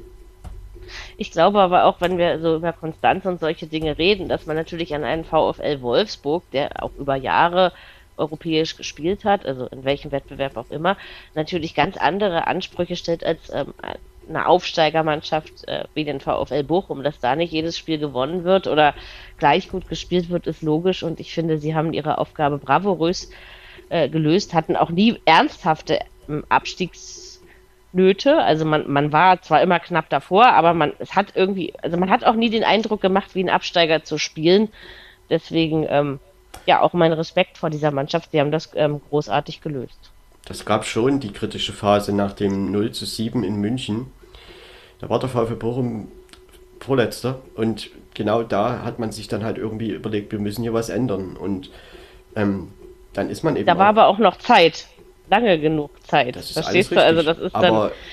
wenn es an der Stelle eben mit der Entwicklung so weitergegangen wäre, wäre man jetzt eben aktuell nicht Zwölfter, sondern wahrscheinlich ein Nö. bisschen weiter unten. Und äh, das, das, was ich damit eigentlich sagen wollte, ist ja, dass man sich Gedanken gemacht hat zu dem, was halt schiefgegangen ist. Ich meine, in München kann man mal 7-0 verlieren, aber es war ja irgendwo, ähm, da war dann eben auch jeder Schuss ein Treffer und man hat die Bayern natürlich auch gewähren lassen. Und wenn man das tut, dass das dann mal so ausgehen kann, ist schon auch klar. Und insofern muss man sagen, dann ist ja Bochum auch defensiv einfach stabiler geworden. Und das hat eben auch was Ja. mit Trainer Thomas Reis zu tun. Er hat da die richtigen Maßnahmen ergriffen. Die Mannschaft hat sich auch Mensch, zusammen auf jeden Fall. getan und eben auch drüber geredet, hier, das und das müssen wir ändern. Und man sieht eben auch, es hat sich was verändert. Und dass man dann eben auch mal so ein Spiel drin hat, wie jetzt in Freiburg, ja, das passiert. kann passieren. Und ich glaube, Bochum wird jetzt am Wochenende gegen Augsburg, Sonntag 15.30 Uhr, alles dafür tun, ja, dass man eben diesen Eindruck wieder ein bisschen umdreht. Und da kann man natürlich auch äh, die drei Punkte holen, um dann eben endgültig in der Liga zu bleiben. Ähm, es ändert nichts an der wirklich guten Saison des VfL Bochum. Also das kann man als Fazit schon mal jetzt so sagen. Und ein großes Fazit werden wir ja sicherlich am Ende der Saison noch ziehen. Das machen wir. Aber für, für dafür, also für zw- zwischendurch reicht das auf jeden Fall. Gut gemacht. Ja, der SC Freiburg, die haben noch ein Heimspiel jetzt, nach dem Spiel heute in Hamburg. Da wird am Samstagnachmittag Borussia Mönchengladbach in Europaparkstadion, ins Europaparkstadion kommen.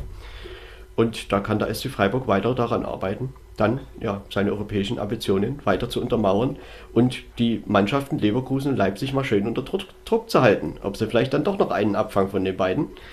Ähm, ich bin gespannt Ja. und Gladbach wird da eine schwierige Aufgabe vor sich haben. Vielleicht mit einem Finaleinzug im Rücken kann man das. Also angehen. ich glaube, das wäre eine riesen, riesen Wissen Nummer, wir heute das Abend Christian um Streich spätestens. heute äh, erreichen würde mit seiner Mannschaft. Aber das wäre natürlich auch eine Riesennummer für den HSV. Das kann man ja an dieser Es Stelle wäre auch für mal beide sagen. eine Riesennummer. Und genau. Ganz ehrlich, Mary, da bin ich wieder bei dem Thema, was wir vorhin schon mal angesprochen haben, mit den äh, Fest für die Fans. Und das wird heute tatsächlich ja auch ein ausverkauftes Stadion in Hamburg sein. Und Ja, das ist dann, ich sag mal, Freiburg ist halt ein sympathischer Verein und hat auch eine gewisse Fanbasis. Der HSV sowieso ist halt ein Traditionsverein, hat ja auch schon viel gewonnen, äh, Titel, also in früheren Jahren. ist, ist nur eine Weile her, ne? Immer wieder das um den Aufstieg in die Bundesliga. Jetzt hat man die Chance, ins Pokalfinale zu kommen. Und auch der HSV wird sicherlich seine Chance versuchen, hier heute Abend zu nutzen. Und Freiburg ist sicherlich trotzdem als Favorit anzusehen. Äh, Ich freue mich da einfach auf ein richtig, richtig enges Spiel, auf ein schönes Fußballfest. Und das wird es hoffentlich auch. Und das wünschen wir uns alle. Und insofern, Freiburg muss sich aber bewusst sein, und das sind sie sich auch, dass heute eine riesen, riesen Chance besteht. Genau, hoffen wir mal, dass das nicht mit so viel Druck, also weil so Chancen ähm, ziehen ja auch immer ein bisschen Druck mit sich, das ist so. Ähm, aber ich glaube, also Streichs Mentalität kennen wir, glaube ich, äh, nach sehr vielen Jahren Bundesliga inzwischen alle. Der weiß schon, wie er seine Jungs da einzustellen hat. Und ich möchte. Und dann wird das sicherlich schön heute Abend. mal einen, einen Fakt noch sagen. Und zwar, man wird es vielleicht gar nicht glauben. Also es sind ja im DFB-Pokal noch vier Mannschaften übrig. SC Freiburg, Hamburger SV, RB Leipzig und 1. FC Union Berlin. So, und der einzige Mannschaft, die überhaupt schon mal Titel gewonnen hat, das ist eben der HSV. Als einziger Zweitligist und die anderen drei haben noch den Pokal und auch irgendwas anderes noch nicht gewonnen. Und insofern äh, ist das Tja. so eine schöne Statistik.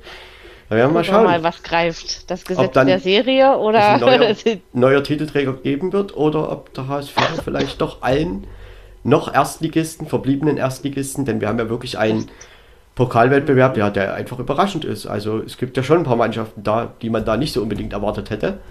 Das Und insofern, richtig. ich glaube, man kann es ja nicht anders sagen. Im Halbfinale es sind halt für alle nur noch ein Schritt, ne? Dass man vielleicht Leipzig Genau. als Favoriten sehen kann, okay. Aber man kann genauso gut sagen, warum soll Union nicht Das in nicht Leipzig schaffen, ne? das Also- äh, so verteidigen, dass RB Leipzig da auch dran verzweifelt. Also ich sehe Chancen für alle vier, dass man vielleicht Leipzig und Freiburg als Favorit sehen kann. Okay, kann man mitgehen, aber wenn es umgekehrt wäre, würde mich es auch nicht wundern. Ja, ja, ich äh, muss ja nachher noch meine Pokalspiele tippen und so langsam festigen sich die Bilder in mir. Und der HSV, ähm, bei allem hin oder her und Aufstiegsrennen, zweite Liga und so, da ist man ja sich jede Woche nicht einig, schaffen wir es noch oder nicht. Wenn, das verändert sich ja auch immer wieder, ne? Also mal kommen sie wieder ran, dann sind sie wieder weiter weg und so weiter. Gut, das werden wir in den nächsten drei, vier Wochen auch sehen. Aber die Chance ins DFB-Pokalfinale, die hat der HSV halt und das ist unabhängig von der Liga. Das ist und die ein haben Spiel sie eben auch nicht jedes Jahr. Ne? Also das und ist. Äh der HSV ist und halt dann noch schön zu Hause.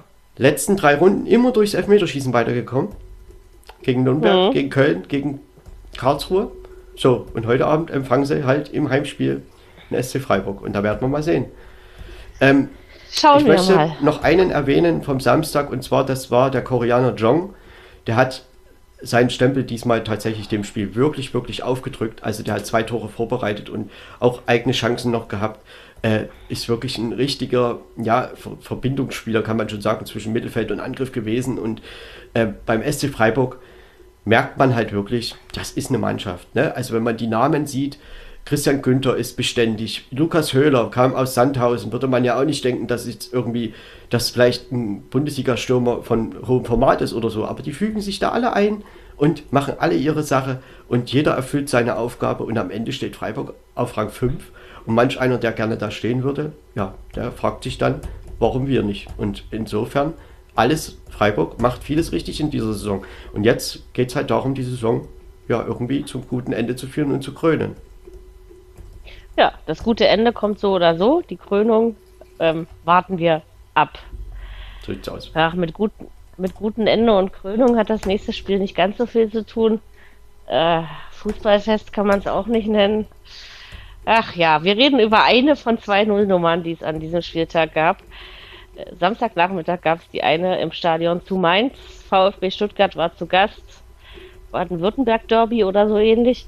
Nee, stimmt nicht. Das eine ist ja Rheinland-Pfalz. Aber das ist, äh, trotzdem nennt man das irgendwie Südwest-Derby oder irgendwie so, so einen blöden Namen gibt es dafür. Ich bin ja mit diesen Derbys nicht so ganz vertraut.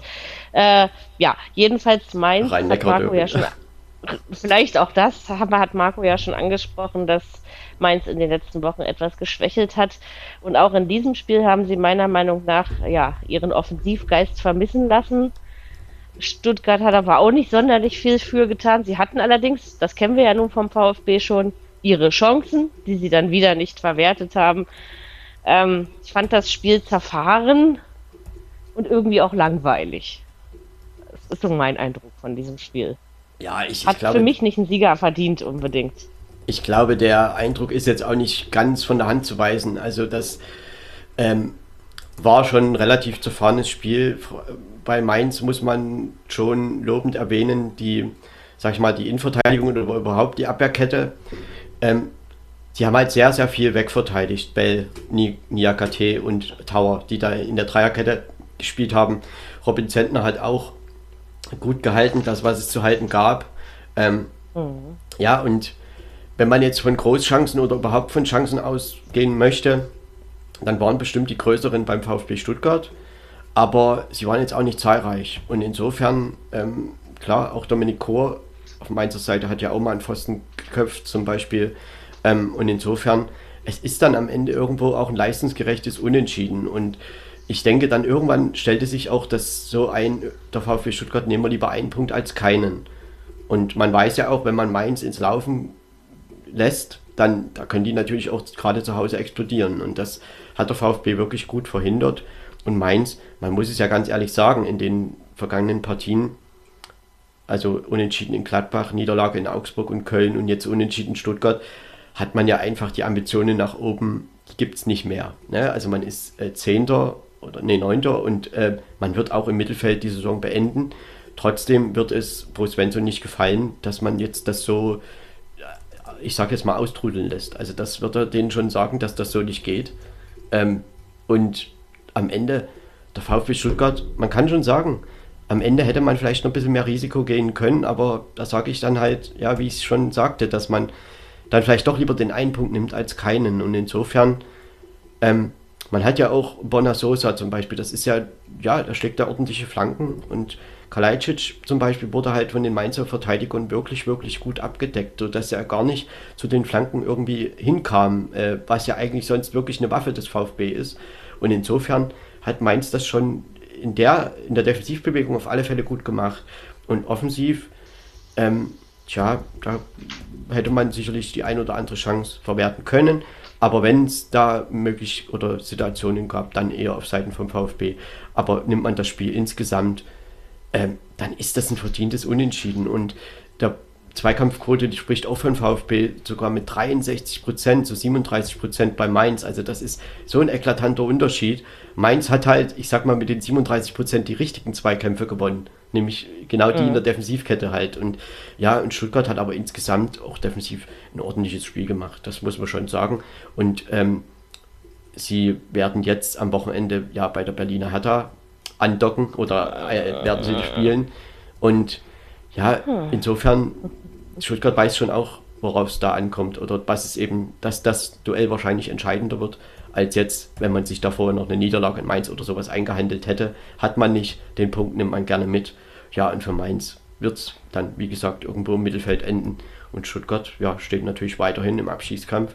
Sogar eins runtergerutscht auf 16 aktuell. Ein Punkt Rückstand, zwei Punkte Vorsprung auf Rang 17. Ja, und jetzt am kommenden Sonntag 17.30 geht es dann in Berlin bei der Hertha weiter. Die Hertha. Ja, ja, die Hertha. Wir können gerne. Ich meine, wir hatten hier 11 zu 6 Torschüsse. Das ist jetzt auch nicht besonders viel. Ne? Laufleistung 114 zu 108 Kilometer, das ist auch nicht besonders hoch. Also das sind alles so, naja, es sind schon alles irgendwie unentschieden Werte. Man, man kann das ja nicht anders sagen. Und ähm, ja, war auch viel unterbrochen mit Fouls und so. Und am Ende ist es dann eben 0-0, was da rauskommt. Ähm, ja, Stuttgart nimmt, Mainz muss es auch nehmen. Und insofern, ja, Mainz jetzt am Freitag, wir hatten es schon erwähnt, in Wolfsburg. Da können sie ja vielleicht dann auswärts auch mal in ihrer Bilanz ein wenig schrauben. Genau. Ja, wir können uns jetzt überlegen, ob die Hertha am vergangenen Samstag an ihrer Bilanz geschraubt hat. Also ich werde jetzt nicht die Optimismuskeule in die Hand nehmen, mache ich nach wie vor nicht. Hertha hat 1 zu 0 in Augsburg gewonnen. Ich habe es nicht erwartet. Aber ich möchte tatsächlich eine Sache sagen, zwei Sachen möchte ich sagen. Erstens, dass das Tor der, der Hertha ein schönes Tor war, ein sehenswertes Tor. Und zweitens, was mich wirklich beeindruckt hat an meinem Verein, ist diese mentale Verteidigungsleistung. Also man hat das wirklich mit Leidenschaft verteidigt, diese Führung. Und das ist etwas, also Leidenschaft, was ich im Spiel der Hertha gefühlt die ganze Saison noch nicht gesehen habe. Stimmt natürlich nicht ganz, aber was ich auf jeden Fall sehr lange nicht mehr gesehen habe. Ich bin jetzt nicht so wie die Berliner Medien und drücke hier sowas von auf diesen Euphoriehebel, weil das war nur eines von mehreren wichtigen Spielen, die noch vor der Hertha liegen. Es war aber der gute und der richtige Anfang. Und wie gesagt, also was dieses, wie man das verteidigt hat, wie man da rangegangen ist, da muss ich tatsächlich sagen, das hat mich, und das sage ich wirklich, äh, habe ich lange nicht mehr gesagt, aber das hat mich tatsächlich beeindruckt. So, jetzt. Ja, du. es war ein, es war halt grundsätzlich war es ein zerfahrenes Spiel. Und ähm, in der ersten Halbzeit musste Hertha schon fast von Glück reden, dass sie nicht zurückliegen. Da war FC Augsburg schon die bessere Mannschaft und trotzdem verflachte das dann auch im Laufe des Spiels immer mehr. So, und nach der Pause hat dann Hertha diese eine ja, erhellende Situation, die war tatsächlich schön. Marco Richter ja, passte halt schön auf Suazerda und der legte mit der Hacke ins Tor.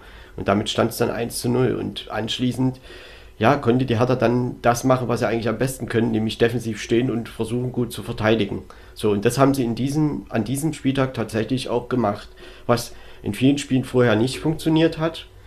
Ähm, um es nochmal von Anfang an aufzudröseln, also es ist, es war schon auffällig, dass, dass in der Startelf der Hertaner erstmal Richter, Boateng und äh, Serda standen. Die waren nicht berücksichtigt worden im Derby eine Woche vorher. Und jetzt plötzlich waren sie halt in der Startelf. Und ähm, Magath hat ja im Vorfeld des Spiels gesagt, Boateng ist ja der einzige Mentalitätsspieler oder wie auch immer er das genannt hat, den ich habe und soll ihn ja angeblich auch gefragt haben am Freitag, wo möchtest du spielen, so nach dem Motto.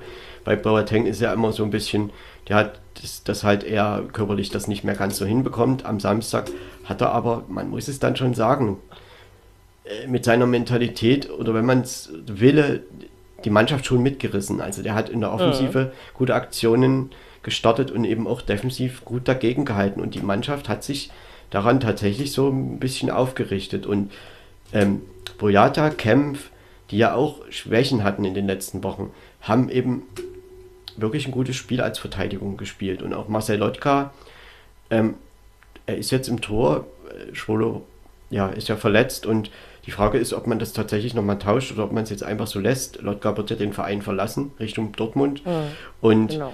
Trotzdem hat er eben, also Augsburg hat halt immer reingeflankt und Kempf sowie Boyata, Lotka, die haben halt gesagt, Dankeschön. Also nahmen den Ball halt mit dem Kopf weg oder Lotka mit den Händen oder wie auch immer. Also da war halt nicht viel Gefahr. Die, und Augsburg hat, ist aber von diesem Mechanismus irgendwie auch nicht abgewichen. Und insofern ist das jetzt nicht ein spielerisches Feuerwerk gewesen, aber kämpferisch muss man, da hat er diesmal schon ein Kompliment machen äh, in der zweiten Halbzeit.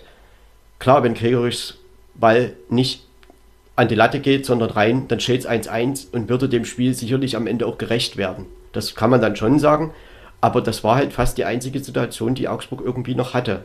Und ähm, so richtig viel gab es da halt nicht und das lag aber eben auch, würde ich sagen, daran, weil die Hertha das gut, wirklich gut verhindert hat. Und das waren von der Tabelle her natürlich wichtige Punkte. Und es geht ja jetzt nicht mehr darum, irgendwelche Schönheitspreise zu gewinnen, sondern tatsächlich musst du jetzt Punkte holen. Und äh, wir haben ja immer gesagt, diese Spiele Augsburg, Stuttgart, dann Bielefeld, das sind die entscheidenden. Und es ist tatsächlich so, ähm, die ersten drei Punkte in dieser Runde hat man jetzt geholt. So, und jetzt geht es halt gegen Stuttgart. Und da ich sage das, also es beginnt halt von neuem und da kann man nicht sagen, so, jetzt haben sie irgendwie einen guten Auftakt in diese Serie gehabt und jetzt geht das gegen Stuttgart ähnlich gut. Mm -mm. Das kann auch genau wieder, hat, er, hat ja die Konstanz nie gezeigt. Genau. So, und am Wochenende haben sie halt diesen Sieg geholt, diesen Dreier, der war wirklich wichtig, weil wenn man das dann sieht, äh, klar, man ist jetzt auf Rang 15 vorgekommen und äh, man hat jetzt die Chance, mit dem Sieg gegen Stuttgart, Stuttgart von sich wegzuschieben. Also das wäre ein Riesenschritt. Äh, Ne, man und insofern, kann das aus eigener Kraft also schaffen. Ne? Das ist ja auch immer schön, nicht nur von anderen abhängig zu sein. Ich naja, hoffe, dass man sich was mitnimmt ne, aus dem, was man da wird man natürlich gezeigt hat. Also ich denke schon, dass Mackert jetzt darauf anspielen wird, wie man eben äh, auf die Mentalität anspielen wird, dass man eben sagt, so, mhm. wir habt doch gesehen, dass es geht. Stuttgart genau. würde ich aber grundsätzlich ein bisschen als variabler und äh, gefährlicher in der Offensive einschätzen als den FC Augsburg. Ähm, aber diese Ungefährlichkeit vom FC Augsburg kam sicherlich auch wirklich durch die gute Defensivarbeit am Sonntag, am Samstag von der Hertha zustande. Und insgesamt, wir hatten hier 13 zu 13 Torschüsse. Ähm, es sind die Werte relativ ausgeglichen. Man kann es nicht anders sagen. Ich meine, wenn man die Passquoten sieht, 73% bei Augsburg, 61% bei der Hertha. Ballbesitz liegt natürlich auch beim FC Augsburg 59% Zweikampfquote bei Augsburg 54 Am Ende ja 14 zu 17 Fouls, also 14 der FC Augsburg, 17 Hertha. Also das Spiel war schon ein sehr zerfahrenes und am Ende gab es wenig Spielfluss, dadurch auch wenig Chancen.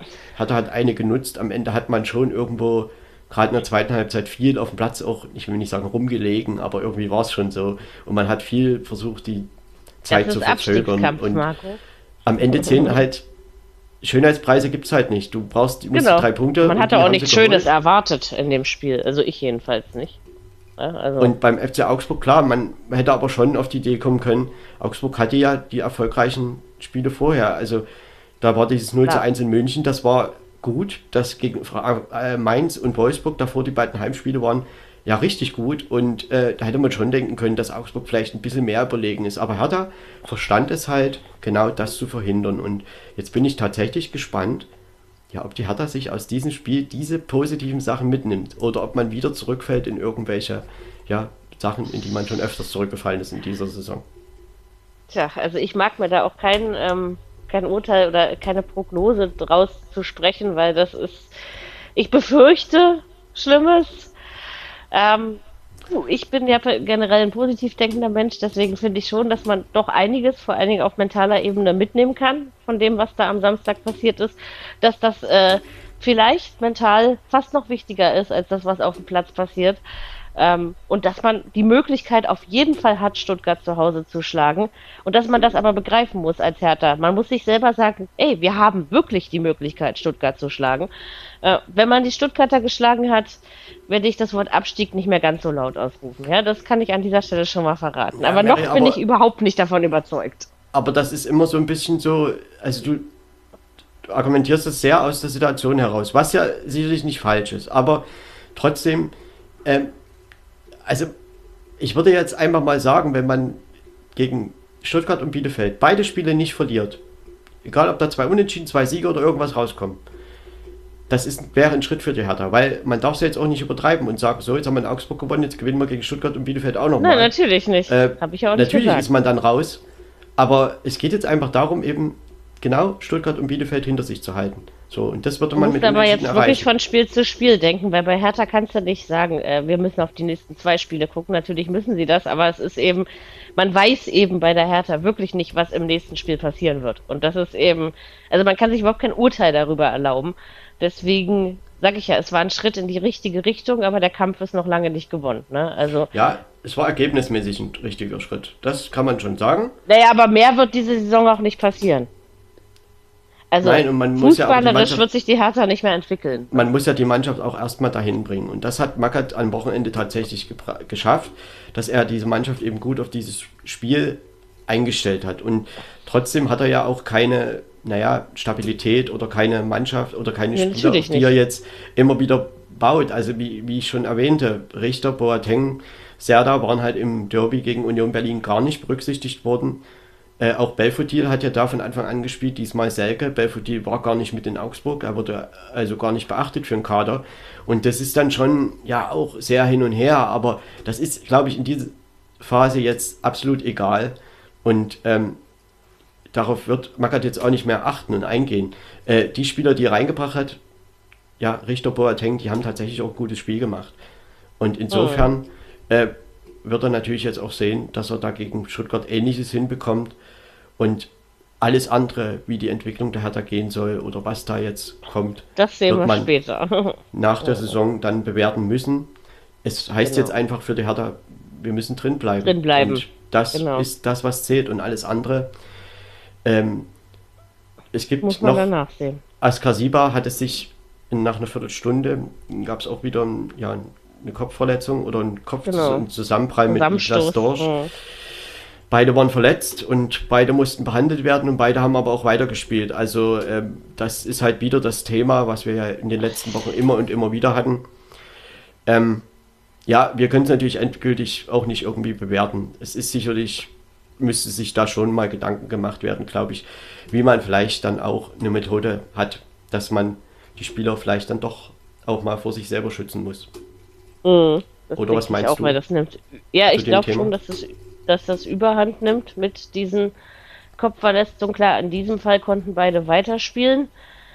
Wir haben es auch schon anders erlebt. Also es ist halt, also es ist einfach immer häufiger zu beobachten und das ist natürlich, man, man will viel als Spieler, man geht drauf los, man rennt drauf los, rumst mit seinem Gegenspieler zusammen oder von mir aus knallt man auch im Kopf auf dem Rasen, ist sicherlich beides nicht äh, sonderlich ja, angenehm. Das kannst du nicht verhindern ja. bei einem Spiel, das ist einfach so. Das, das ist, aber, aber man muss eben gucken, äh, wie sehr. Also ich finde halt, dass diese Zusammenstöße sich doch häufen in den, in den letzten ähm, und es gibt irgendeine Studie von Sportmedizinern, ich überlege, ich weiß jetzt nicht mehr, wo ich es gelesen habe, ich will jetzt nichts Falsches sagen, äh, in irgendeinem Wissenschaftsmagazin auf jeden Fall, ähm, wo auch diese Häufung festgestellt wurde und tatsächlich eben auch äh, Langzeitfolgen. Also das ist quasi das, wovor die Mediziner einfach Angst haben. Dass ja so ein Zusammenstoß, vielleicht kannst du in dem Moment weiterspielen, aber es kann dich in einem Jahr auch völlig sportunfähig machen.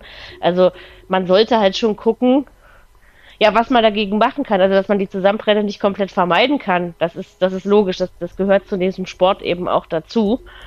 Aber ich denke schon, dass, dass es Mittel und Wege geben muss und auch gibt, ähm, ja, die Spieler einfach zu schützen, ne? weil wie gesagt, da können einfach auch wirklich ernste Schäden und Verletzungen daraus resultieren.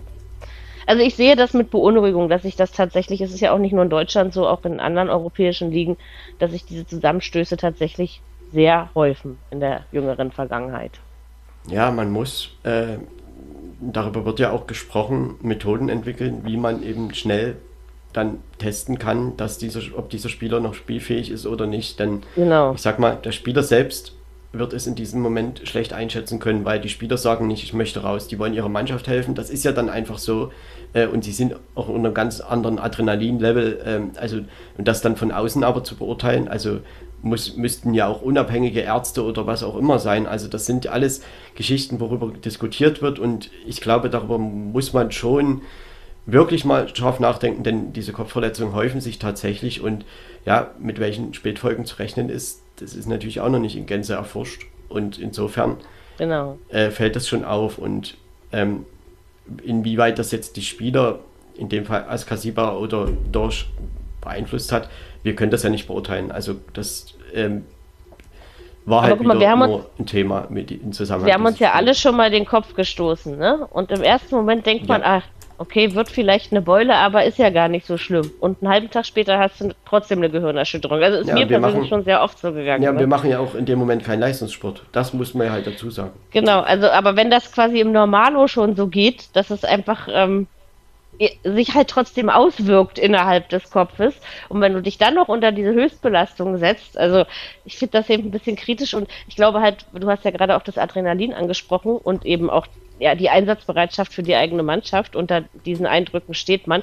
man. Und dann noch diese Tatsache, dass man es eben nicht gleich wirklich merkt, also auch den Schmerz, ne? Ähm, kann eben auch zu Fehleinschätzungen führen. Also ich hoffe, dass man da wirklich Möglichkeiten und Konzepte erarbeitet, die man ja schnell und unabhängig herausfinden kann, weil es geht ja nicht nur um das Spiel selbst und ne, sondern es geht halt einfach auch um, das sind oft junge, junge Männer, ne? Und die haben noch ihr Leben vor sich und das sollen sie sicherlich nicht mit einer, ja, mit einer blöden Kopfverletzung tun, die dann für Langzeitfolgen sorgt. Also hoffe ich auch, dass da was passiert. Es ist auf jeden Fall ein Thema, was sicherlich äh, immer wichtiger werden wird in der nächsten Zeit.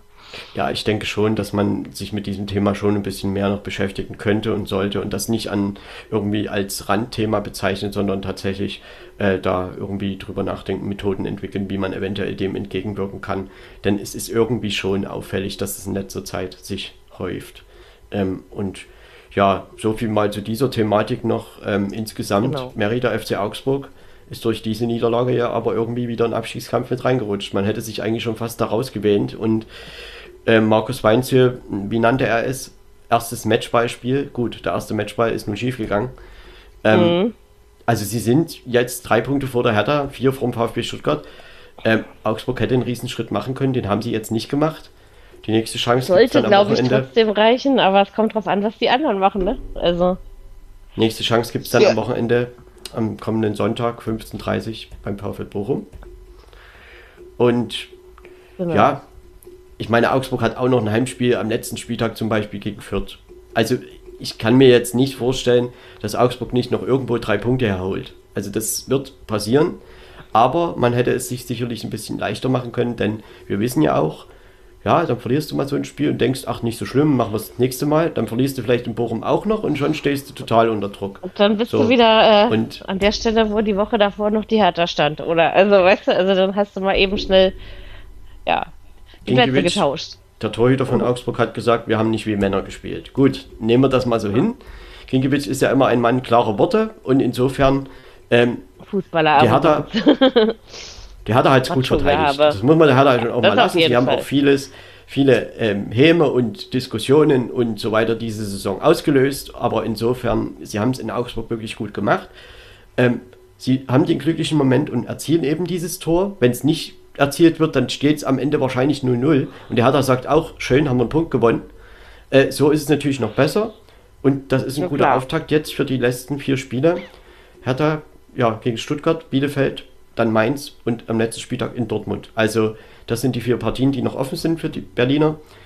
Ähm, es bleibt eng, es ist eng und wir werden mal schauen, wie auch Felix Mackel, Magath am Wochenende ja das ja, Puzzle wieder er denn entschlüsseln wird, wer diesmal äh, auf dem Platz. wer sich Also im Training Beispiel- gezeigt hat, sozusagen. Ich glaube, dass es davon, äh, dass es viel davon abhängt. Weil Felix Magath, du musst ja auch mal sagen, er hat keine Zeit, die Mannschaft kennenzulernen. Also, ich meine, so ausführlich wie jemand, der lange Ja, dort Trainer ist. der nimmt das wirklich als Aufgabe. Wir müssen so viele Punkte holen, dass wir in dieser Liga bleiben. Wie das passiert, ist egal. Ich glaube schon, So. dass auch Trainingseindrücke da eine Rolle spielen. Ne? Also, dass das, Das schon bei ihm sein. mit einfließt. Aber es ist schon ein bisschen hin und her und ich hätte jetzt nicht, wäre jetzt nicht auf die Idee gekommen, dass Belfodil zum Beispiel nicht im Kader steht in Augsburg oder Platz, auf dem Platz, da kann man ja noch diskutieren, aber äh, er hat gegen Union, weiß ich nicht, er war jetzt nicht der Schlechteste da.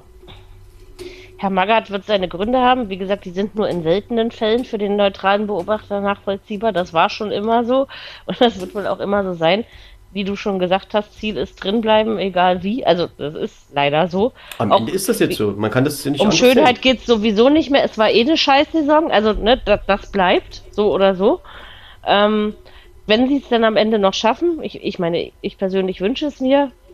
Ich sehe es zwar immer noch nicht, dass sie es verdient haben, aber wenn sie, wenn sie dieses Mentale, was sie da am am, am Samstag gezeigt haben, nochmal mitnehmen und gegen Stuttgart zum Beispiel eine, eine ähnliche Bereitschaft zeigen. Also einfach, wo man ihnen auch anmerkt, dass sie, ja, dass sie dieses Spiel wirklich gewinnen wollen, ja, ähm, dann ist das zumindest, sag ich mal, im, im kurzfristigen Augenblick, weil um mehr geht es ja nicht mehr, ähm, etwas, was man als Hertha-Fan auch gerne nimmt, sag ich dir so, wie es ist. Ne? Also das ist, äh, das, das hat mich wirklich beeindruckt und ich hoffe, und also Magath ist ein Fan klarer Worte und auch ein Mensch, der diese aussprechen kann.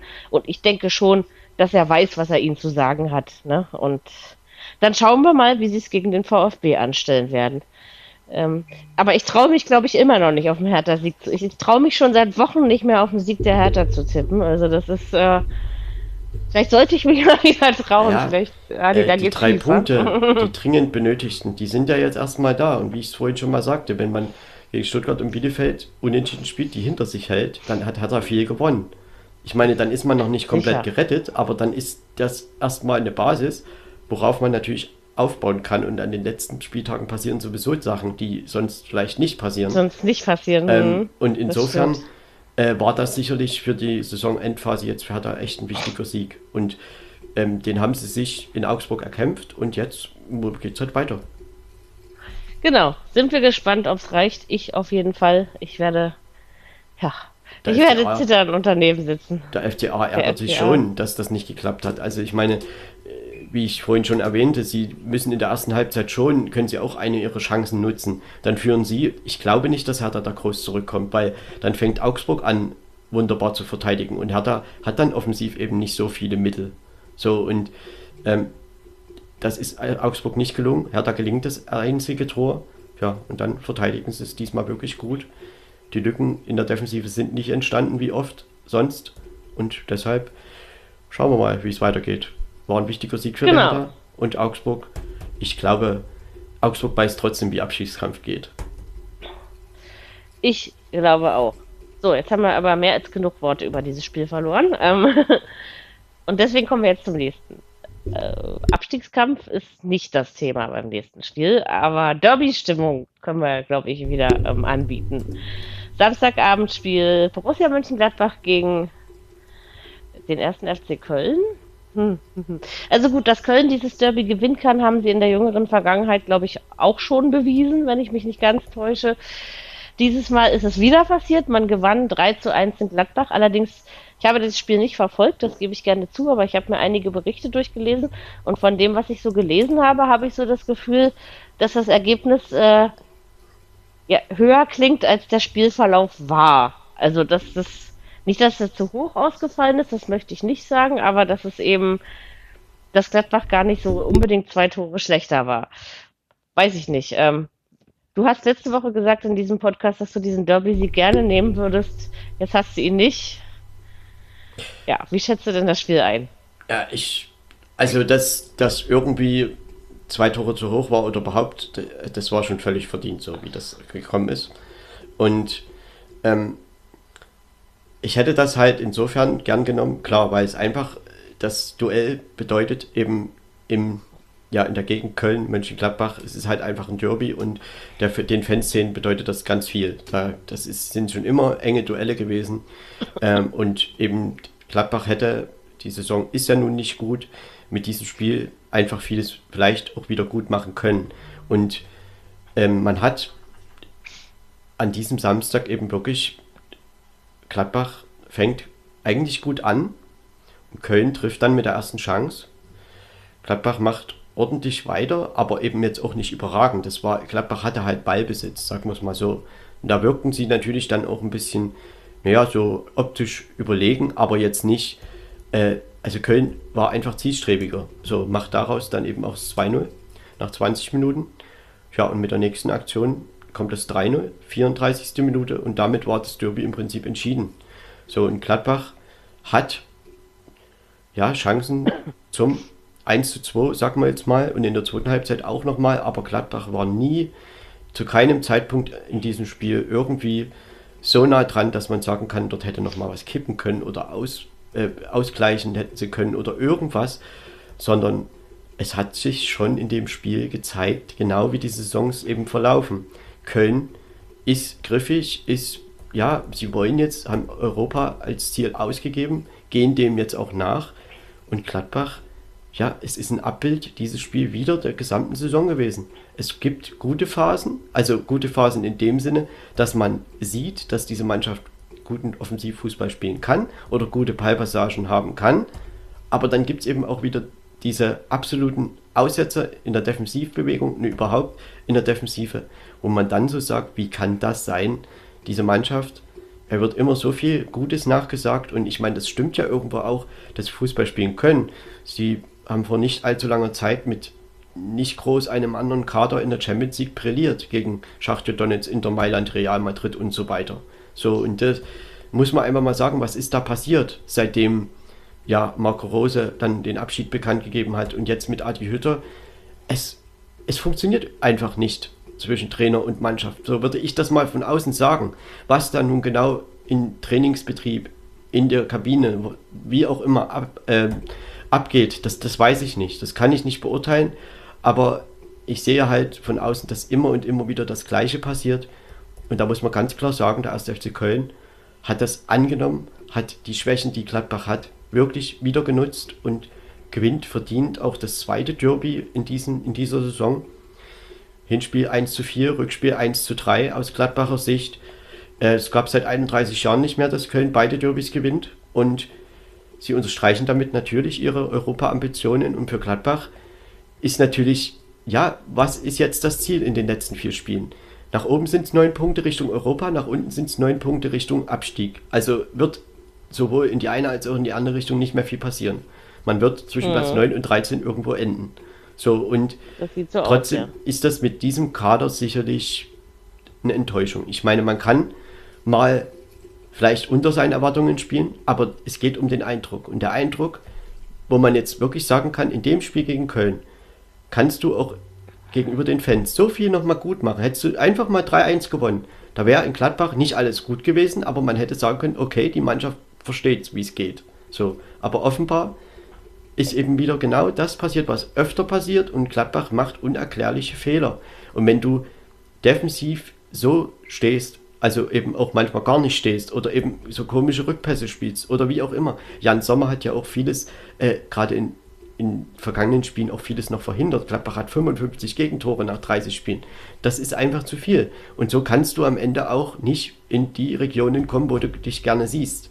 Und insofern ist das dieses Jahr Durchschnitt und eher noch ein bisschen drunter, aber Durchschnitt vielleicht insofern, weil offensiv geht's, und das hat Klappbach auch schon gezeigt, aber defensiv brechen sie eben manchmal zusammen. Und da reden wir auch über 0 zu 6 gegen SC Freiburg oder 0 zu 6 in, in Dortmund, obwohl man da offensiv gut war, nur seine Chancen nicht verwertet hat. Aber da gibt es noch so viele Situationen, die wir zum, ja, zur großen Bilanz am Ende sicherlich auch noch mal ein bisschen näher beleuchten können oder werden. Köln hat das genutzt und Gladbach hat sich damit, ich meine, mit dem Sieg wäre man auch nochmal an Köln rangekommen, nebenbei gesagt. Hoffenheim spielt nur unentschieden. Ich will jetzt nicht von Europa sprechen, das hätte Gladbach absolut nicht verdient. Das wäre des Guten zu viel. Aber rein, wenn man es mal nimmt, tabellarisch, ist es dann so, dass man eben näher gekommen wäre. So, ich glaube nicht, dass das irgendwas genützt hätte. Aber dass man sich quasi so da was zurechtspielt nach 30 Minuten oder 34 Minuten 0 zu 3 zurückliegt, da keine Chance hat. In der zweiten Halbzeit gibt es ein bisschen Aus Aufbäumen. Embolo, ja, er hat seine Leistung dann irgendwie noch gekrönt, denn er war schon ein Aktivposten in der Offensive, genauso wie Jonas Hofmann, der nach Verletzungspause wieder da war. Ähm, aber ansonsten war halt da nicht viel und ähm, Gladbach muss sich tatsächlich Gedanken machen, wie die Stabilität einfach mal wieder erreicht wird, weil so wirst du gegen viele Mannschaften in dieser Liga nicht bestehen. Und ähm, man hat hier auch 57% Ballbesitz gehabt, konnte nicht viel damit anfangen, weil Köln eben wirklich sehr intensiv auch dagegen gearbeitet hat und äh, Skiri und Özcan in die Doppelsechs bei den Kölnern, die machen das eben tatsächlich richtig, richtig gut und decken ihren Raum gut ab, sind eine Verbindung zwischen Abwehr und Angriff. Ähm, und ich meine, wenn man die Torschüsse liest, 17 zu 17, aber genau hier sieht man halt, die von Köln waren gefährlich und zwar fast jedes Mal und die von Gladbach waren selten gefährlich, ging daneben oder wie auch immer. Es war ja kaum, dass Marvin Schwebe mal irgendwie einen Ball halten musste. Und insofern ist Köln ein absolut verdienter Derby-Sieger, erhält sich die Chance auf Europa dadurch natürlich ganz klar. Und Steffen Baumgart hat es auch laut, laut ausgesprochen, das wollen sie jetzt erreichen. Und Gladbach muss sehen, dass in den letzten vier Spielen einfach den Eindruck mal vielleicht noch ein bisschen revidieren, äh, dass man eben nicht ganz so, ich sage jetzt mal negativ aus der Saison rausgeht, aber nach der Saison muss sich natürlich auch was tun. Man muss die Probleme klar ansprechen und sicherlich auch was im Kader verändern und sicherlich auch darüber diskutieren, ob das mit Trainer und Mannschaft und so weiter, ob das einfach passt oder ob man da eine Veränderung vornehmen muss. Ja, dem habe ich jetzt eigentlich nichts mehr hinzuzufügen. Hast du alles äh, erläutert? Ich sag mal, es entstehen dann immer wieder unerklärliche Sachen, wo man wirklich so denkt, also Jonas Hofmann hat nach dem Spiel gesagt, ja, der, der, der, Gegner musste ja gar nichts machen, wir geben ihm den, das Tor eben einfach. Wenn wir solche Fehler machen, dann trifft jede Bundesligamannschaft gegen uns. Und da hat er recht. Weil, was musste Modest machen zu, in, zum 1-0? Er musste im Strafraum stehen und die Flanke, die kam halt rein, die kann man aber schon mal verhindern. Das ist schon mal das Erste. So, und dass Modest im Strafraum auf solche Bälle wartet, das ist nicht eine Erkenntnis vom vergangenen Wochenende, sondern das macht er die ganze Saison schon. Und das kann man verhindern. Das ist super einfach. So, wenn es Köln so einfach gemacht wird, ja, dann, haben's, dann, dann gewinnt die auch in Mönchengladbach und das völlig verdient. Und äh, das ist dann schon eine Enttäuschung, wenn man vor knapp 60.000 Zuschauern in diesem Prestigespiel, man kann es ja nicht anders nennen, dann eben auch wieder so eine enttäuschende Leistung abliefert. Und insofern Jetzt geht es nach Freiburg, wie schon erwähnt, am Wochenende. Ja, und dann kommt Leipzig, Frankfurt und Hoffenheim. Das ist jetzt vom Programm her vielleicht nicht das Allereinfachste. Auf der anderen Seite, äh, Klappach muss versuchen, den Eindruck ein bisschen zu revidieren. Und trotzdem wird es nicht mehr viel an dem eher schlechteren Eindruck für diese Saison ändern. Der ist einfach da und der wird, glaube ich, auch nicht mehr verschwinden. So, und Köln hat am Wochenende ein Heimspiel gegen Arminia Bielefeld. Ja, und da kann man natürlich weiter Punkte holen Richtung Europa. Und ich glaube, die nehmen das richtig ernst, das Ziel. Und warum nicht? Haben sie sich ja auch die ganze Saison über erarbeitet. Von daher ähm, sollte man es auch ernst nehmen. Ich denke, sie haben auch den richtigen Trainer, also was das angeht. Ja, ähm, also Köln macht ja, halt das, was Baumgart ihnen vorgibt. Also sie haben auch in Mönchengladbach 120 Kilometer Laufleistung. Das ist eine sehr hohe Zahl. Und ähm, man muss das schon sagen. Also Baumgart hat genau die Stärken dieser Mannschaft äh, versucht auf den Platz zu bekommen und das klappt aktuell. So und äh, ich will jetzt nicht irgendwie sagen, dass Köln nutzt halt auch die Schwäche vieler anderer, die sich da vielleicht wähnen in Richtung Europapokal. Sie nutzen es aus. Und ich meine, Köln kommt aus der Relegation gegen Holstein Kiel. Wir dürfen das nicht vergessen. Ne? So, mhm. und jetzt geht es Richtung Platz 8, 7, 6. Und unrealistisch ist es halt nicht mehr.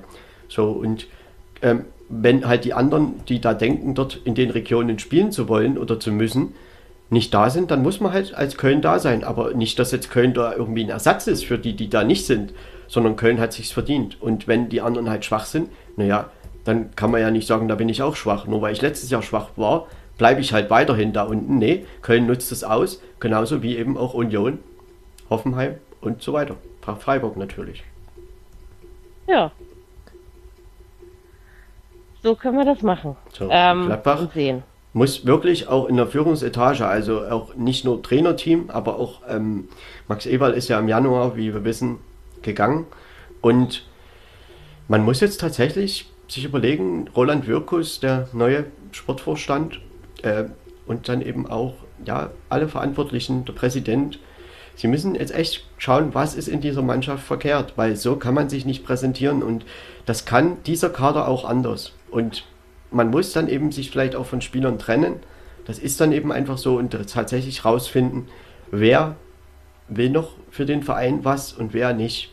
So, und es gibt schon Spieler, die sich auch für den Verein zerreißen, wie Patrick Herrmann, der ist schon ewig da, kriegt aber eben auch wenig Einsatzchancen. Und das muss ich dir sagen, das finde ich manchmal, ich finde das nicht gut. Warum stellst du ihn nicht einfach mal in der Anfangself? Weil der zerreißt sich für Borussia Mönchengladbach. Genauso wie Christoph Kramer. Wurde jetzt eingewechselt. Äh, ich, ich wüsste jetzt nicht, warum der nicht mal von Anfang an spielen sollte.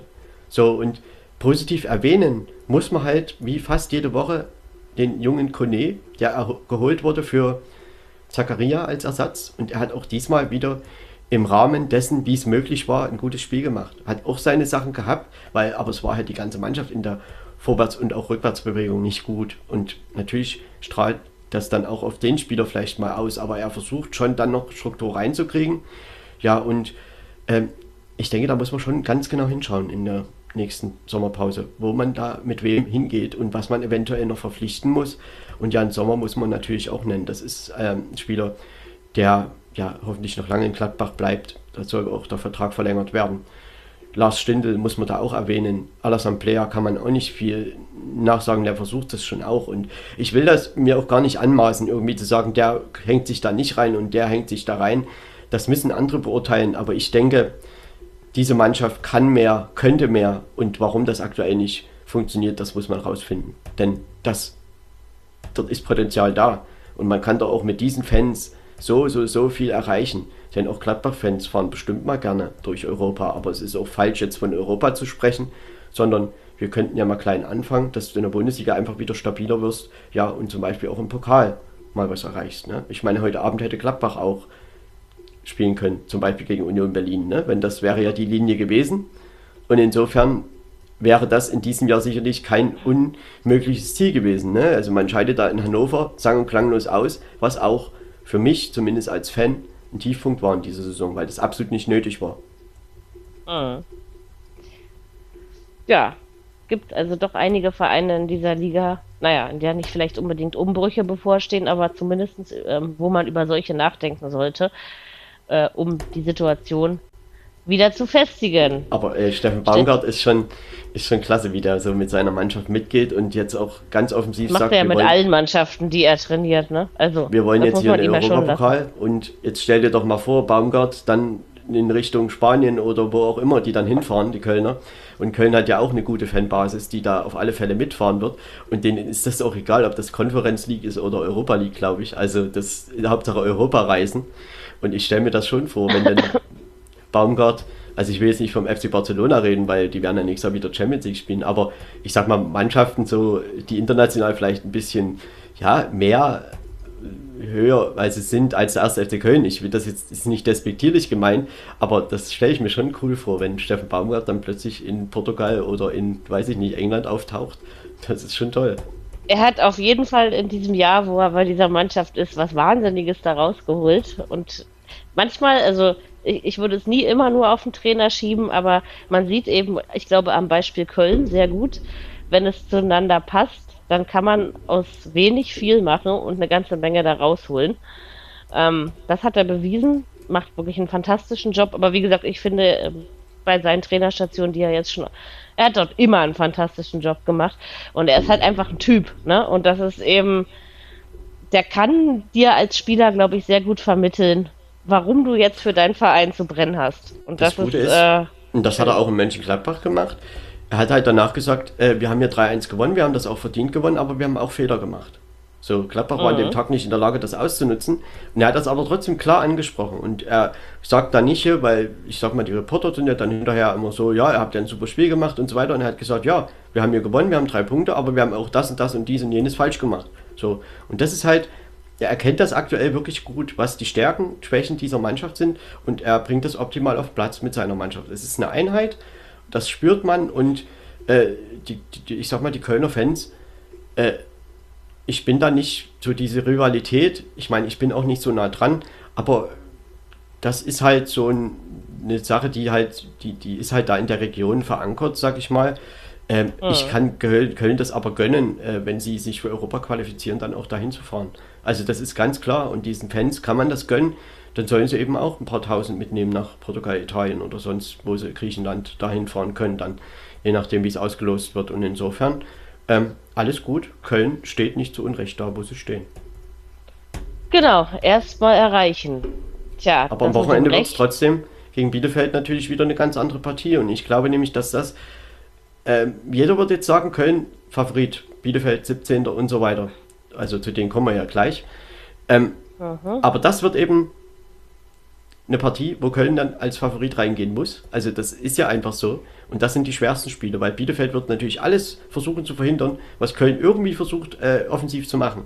So, und dann äh, kommt es halt wirklich drauf an. Gehen sie schnell in Führung oder wird es zäh und schafft Köln es hinten raus dann doch noch zu gewinnen oder schafft Bielefeld es irgendwie mal ein Konter abzuschließen.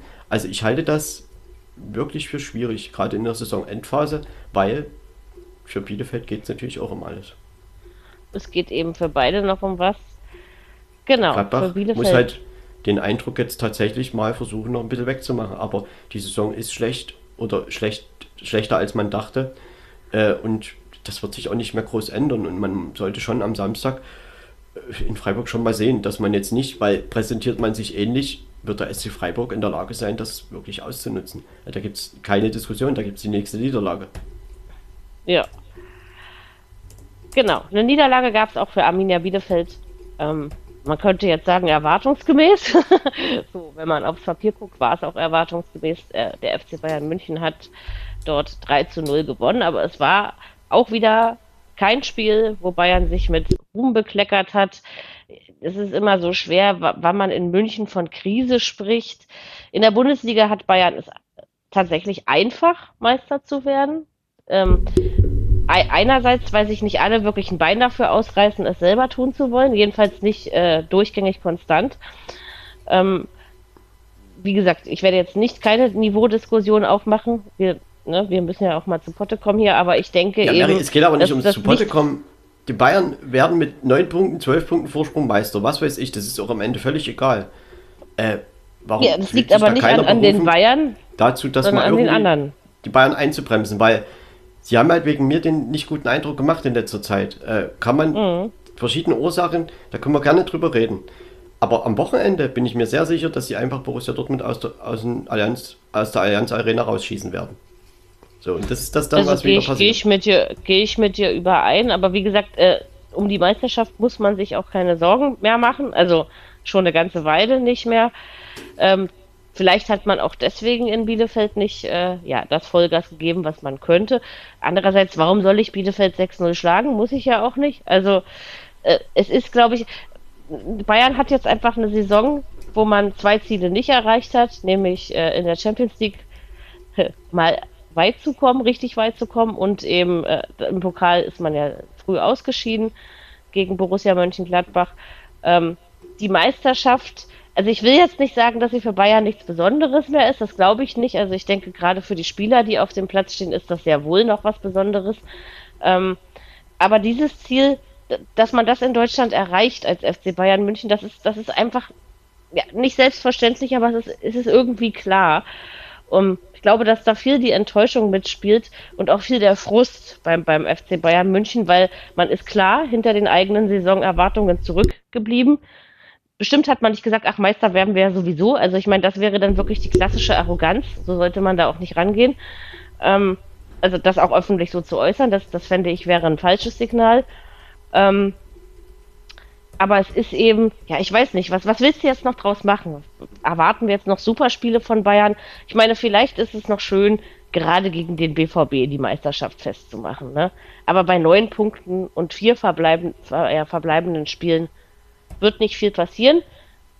Und zum Spiel bleibt für mich noch zu sagen, dass Neuer doch einiges zu tun hatte, mehr als ich ähm, erwartet, äh, also der Bayern-Torwart, meine ich, äh, mehr zu tun hatte, als ich erwartet hatte und dass Bielefeld schon seine Chancen hatte. Aber also, ich weiß nicht, ob Bayern das nicht richtig ernst genommen hat, ob eine Villarreal-Enttäuschung mitgespielt hat. Aber also 3-0 klingt bombig, aber bombig war es nicht. So würde ich es beurteilen. Ja, ich denke, Bielefeld kam ja aus einer 0 zu 4 Niederlage in Wolfsburg und da konnte man schon gespannt sein, wie sie jetzt dieses Spiel angehen. Ich meine, dass sie gegen Bayern München nicht Favorit sind, darüber sind sich ja alle einig. Aber für das, die Ausgangsposition für dieses Spiel, möchte ich tatsächlich sagen, dass Bielefeld sich achtbar geschlagen hat. Und die Bayern waren in der Anfangsphase überlegen, sage ich mal. Daraus resultierte dann irgendwo auch das 1-0. Das war ein Eigentor. Das war dann auch ein bisschen eine unglückliche Szene. Ähm, aber es gab dann noch eine große Chance von Lewandowski und dann hört es aber auch schon bald wieder auf. So, und dann gab es ja auch hier wieder das Thema mit Kopfverletzungen. Fabian Kunze, kurz vor Ende der ersten Halbzeit, und er musste ausgewechselt werden. Ähm, wir hatten das Thema ja vorhin schon so ein bisschen erörtert. Ähm, und also bei ihm reicht es nicht zum Weiterspielen. Ja, und in dieser Nachspielzeit der ersten Halbzeit fiel dann auch das 2-0. Das war natürlich für die Bayern der wunderbare Moment, dass man einfach dieses Spiel quasi an dieser Stelle so gut wie entschieden hat. Und ich würde aber sagen, zwischen 1 und 2-0 hatte Bielefeld auf alle Fälle Chancen, ähm, dort ein Tor zu erzielen und zum Ausgleich zu kommen. Und man hat, ja, eins war ja ganz knapp abseits, eine Situation. Äh, das war, glaube ich, auch richtig entschieden worden, aber daran sah man halt, dass sie immer irgendwie durchkamen, aber wenn sie dann im Strafraum waren, ja, dann ist halt Bielefelds Problem immer wieder, die wissen halt nicht, wie es dann weitergeht. So und Bielefeld hat halt ähm, trotz allem acht Torschüsse nur gehabt. Das ist grundsätzlich nicht viel. Ähm, aber Bielefeld trifft halt auch nicht so oft. Ne? Es sind halt nur 23 Tore in 30 Spielen. Ähm, Bielefeld ist halt keine Mannschaft, die ja immer zu Null spielen kann, obwohl sie nur 46 Gegentore haben. Ist ja auch ein bisschen mehr geworden in letzter Zeit und ich möchte mal sagen, wenn du vorne nicht triffst, dann ist es eben auch schwer, ein Spiel zu gewinnen. Das, das ist dann halt tatsächlich so. Und ähm, die Bayern haben, das war, das war nicht brillant oder irgendwas. In der zweiten Halbzeit muss man ja fast sagen, Musiala wurde ja dann eingewechselt, 60. Minute um die 60. Minute herum. Und er hat in der halben Stunde, die noch übrig war, ja, fast besser gespielt als viele andere Offensivspieler, die die Bayern noch so haben. Das muss man dann schon irgendwie mal erwähnen. Macht dann als Resultat daraus auch ein 3-0 noch. Das Spiel ist tatsächlich, klingt ein bisschen deutlicher, als es war. Also wenn die das 0-2 verlieren, ist es, glaube ich, auch okay. Aber Bielefeld muss, glaube ich, hier die positiven Szenen draus nehmen und wirklich jetzt gegen Gegner auf Augenhöhe oder wo man eher eine Chance sieht, punkten. Also sie sind keinesfalls weg, aber es wird natürlich Zeit, ne? in Köln mal sich einen Punkt erkämpfen vielleicht. Und das Spiel gegen die Hertha in 14 Tagen ist natürlich für Bielefeld ein eklatant wichtiges. Ja, und die Bayern in der Bundesliga, du hast es ja erwähnt, sind es neun Punkte Vorsprung. Selbst wenn das am Wochenende nur sechs werden, also dass Borussia Dortmund vielleicht in München überraschend doch mal gewinnt ja, dann sind die Bayern halt gewarnt und machen das eine Woche oder zwei später. Also, dass tatsächlich da nochmal neun Punkte aufgeholt werden, das wird nicht passieren. So, und trotz aller Enttäuschung, ähm, sie werden souverän Meister in der Bundesliga und ich meine, ich hatte das ja vorhin schon mal so ein bisschen angedeutet wir können ja mal ganz kurz drüber sprechen. Was sind denn die Ursachen bei Bayern? Wo würdest du das sehen? Also kann man über den Kader sprechen? Kann man über Julian Nagelsmann ist ja auch jetzt erst, also seit dieser Saison in München Trainer. Kann man über die neue Führung sprechen? Salihamidzic, Oliver Kahn, vorher ja Hoeneß und Rummenigge. Also es gibt ja da einige Themen, die da immer so mitschwingen, auch ungeklärte Vertragssituationen und so weiter. Also ich meine, was würdest du dazu sagen? Also wo kann man da vielleicht ein bisschen ansetzen? Weil es ist ja am Ende schon ähm, ja enttäuschend, wenn man gegen Villarreal, man kann jetzt sagen, im Viertelfinale darf man mal ausscheiden, aber eben nicht gegen Villarreal. Und man darf auch gegen Gladbach mal im Pokal ausscheiden, aber eben nicht 0 zu 5. Ja, es ist eine schwierige Frage, der, der wir wahrscheinlich als Fußball interessierte Menschen alle versuchen auf den Grund zu gehen. Also eine klare Antwort kann ich dir darauf nicht geben, weil ich tatsächlich der Meinung bin, dass es ein Zusammenspiel aus allen diesen Komponenten ist, die du gerade aufgezählt hast. Zum einen Nagelsmann noch nicht lange Trainer, junger Trainer, auch weil er natürlich Erfahrung hat. Aber wie gesagt, wenn du zum FC Bayern kommst, ist das oft eine andere Luft, die dort weht. Salihamidzic gilt als schwieriger Mensch. Ähm, auch Oliver Kahn hat ein, äh, nicht nur dicke Eier, sondern auch ein dickes Ego, würde ich einfach mal sagen. Ähm, also auch in dieser Führung sehe ich nicht alles Gold, was glänzt. Habe ich unter Rummenigge Höhnes auch nicht so gesehen, aber das war irgendwann ein eingespieltes Team. Das sind die beiden mit Sicherheit noch nicht. Beim Kader gibt es sicherlich auch Schwachstellen. Also vor allen Dingen defensiv muss man sich in München überlegen, was da schiefgelaufen ist. Und was mir aber vor allem auffällt, und ich, ich, also ich glaube, das, das wird in den Medien gar nicht so oft angesprochen, ich empfinde es vielleicht so, weil ich kein Bayern-Fan bin und auch nicht so nah dran bin. Aber ich habe in dieser Saison tatsächlich das Gefühl, na, dass dieses gewisse mentale Etwas fehlt. Also manchmal das Ernstnehmen eines Gegners, die Tatsache, dass man, dass ein Spiel 90 Minuten dauert, ähm, dass man sich da wirklich voll reinwirft. Das sehe ich auch bei einem Müller oder einem Lewandowski nicht jedes Spiel. Also das ist irgendwie, also ich, ich vermisse auch mental was. An wem es liegt und wer es in Ordnung bringt, kann ich dir natürlich auch nicht sagen. Aber ich glaube, dass es ein Zusammenspiel all dieser Komponenten ist und das jetzt am Ende, wo, wo uns das jetzt, also aufgefallen ist uns beiden, das sicherlich schon früher, aber wo man jetzt so drüber spricht, ist es eben auch der Frust über den Saisonverlauf, dass man eben ja nicht annähernd die Ziele erreicht hat, die man sich gewünscht zu, hat zu erreichen. So würde ich es einschätzen. Man muss ja tatsächlich könnte man ja jetzt aktuell feststellen, dass viele Spieler irgendwo gerade nicht an ihrem Leistungszenit sind. Und in der Hinrunde mhm. waren ja viele doch durchaus in Form. Das galt also für, für Müller, für Lewandowski, auch Leroy Sané. Ähm, und Kimmich, gut, Kimmich war dann, hatte eine Corona-Erkrankung und seitdem ist es mal gut, mal nicht so gut. Und ähm, trotzdem sind ja alle jetzt im April, wo die Entscheidungen in der Saison fallen, gerade irgendwie nicht auf dem Höchst Höhepunkt ihres Schaffens sind in dieser Saison. Und die Frage ist halt schon, woran liegt das? Und ähm, trotzdem, man hat vor der Saison ist halt David Alaba gegangen nach Madrid, ist halt Jerome Boateng zu Olympique Lyon gegangen, also zwei Stützen in der Defensive weg. So, was hat man dafür verpflichtet?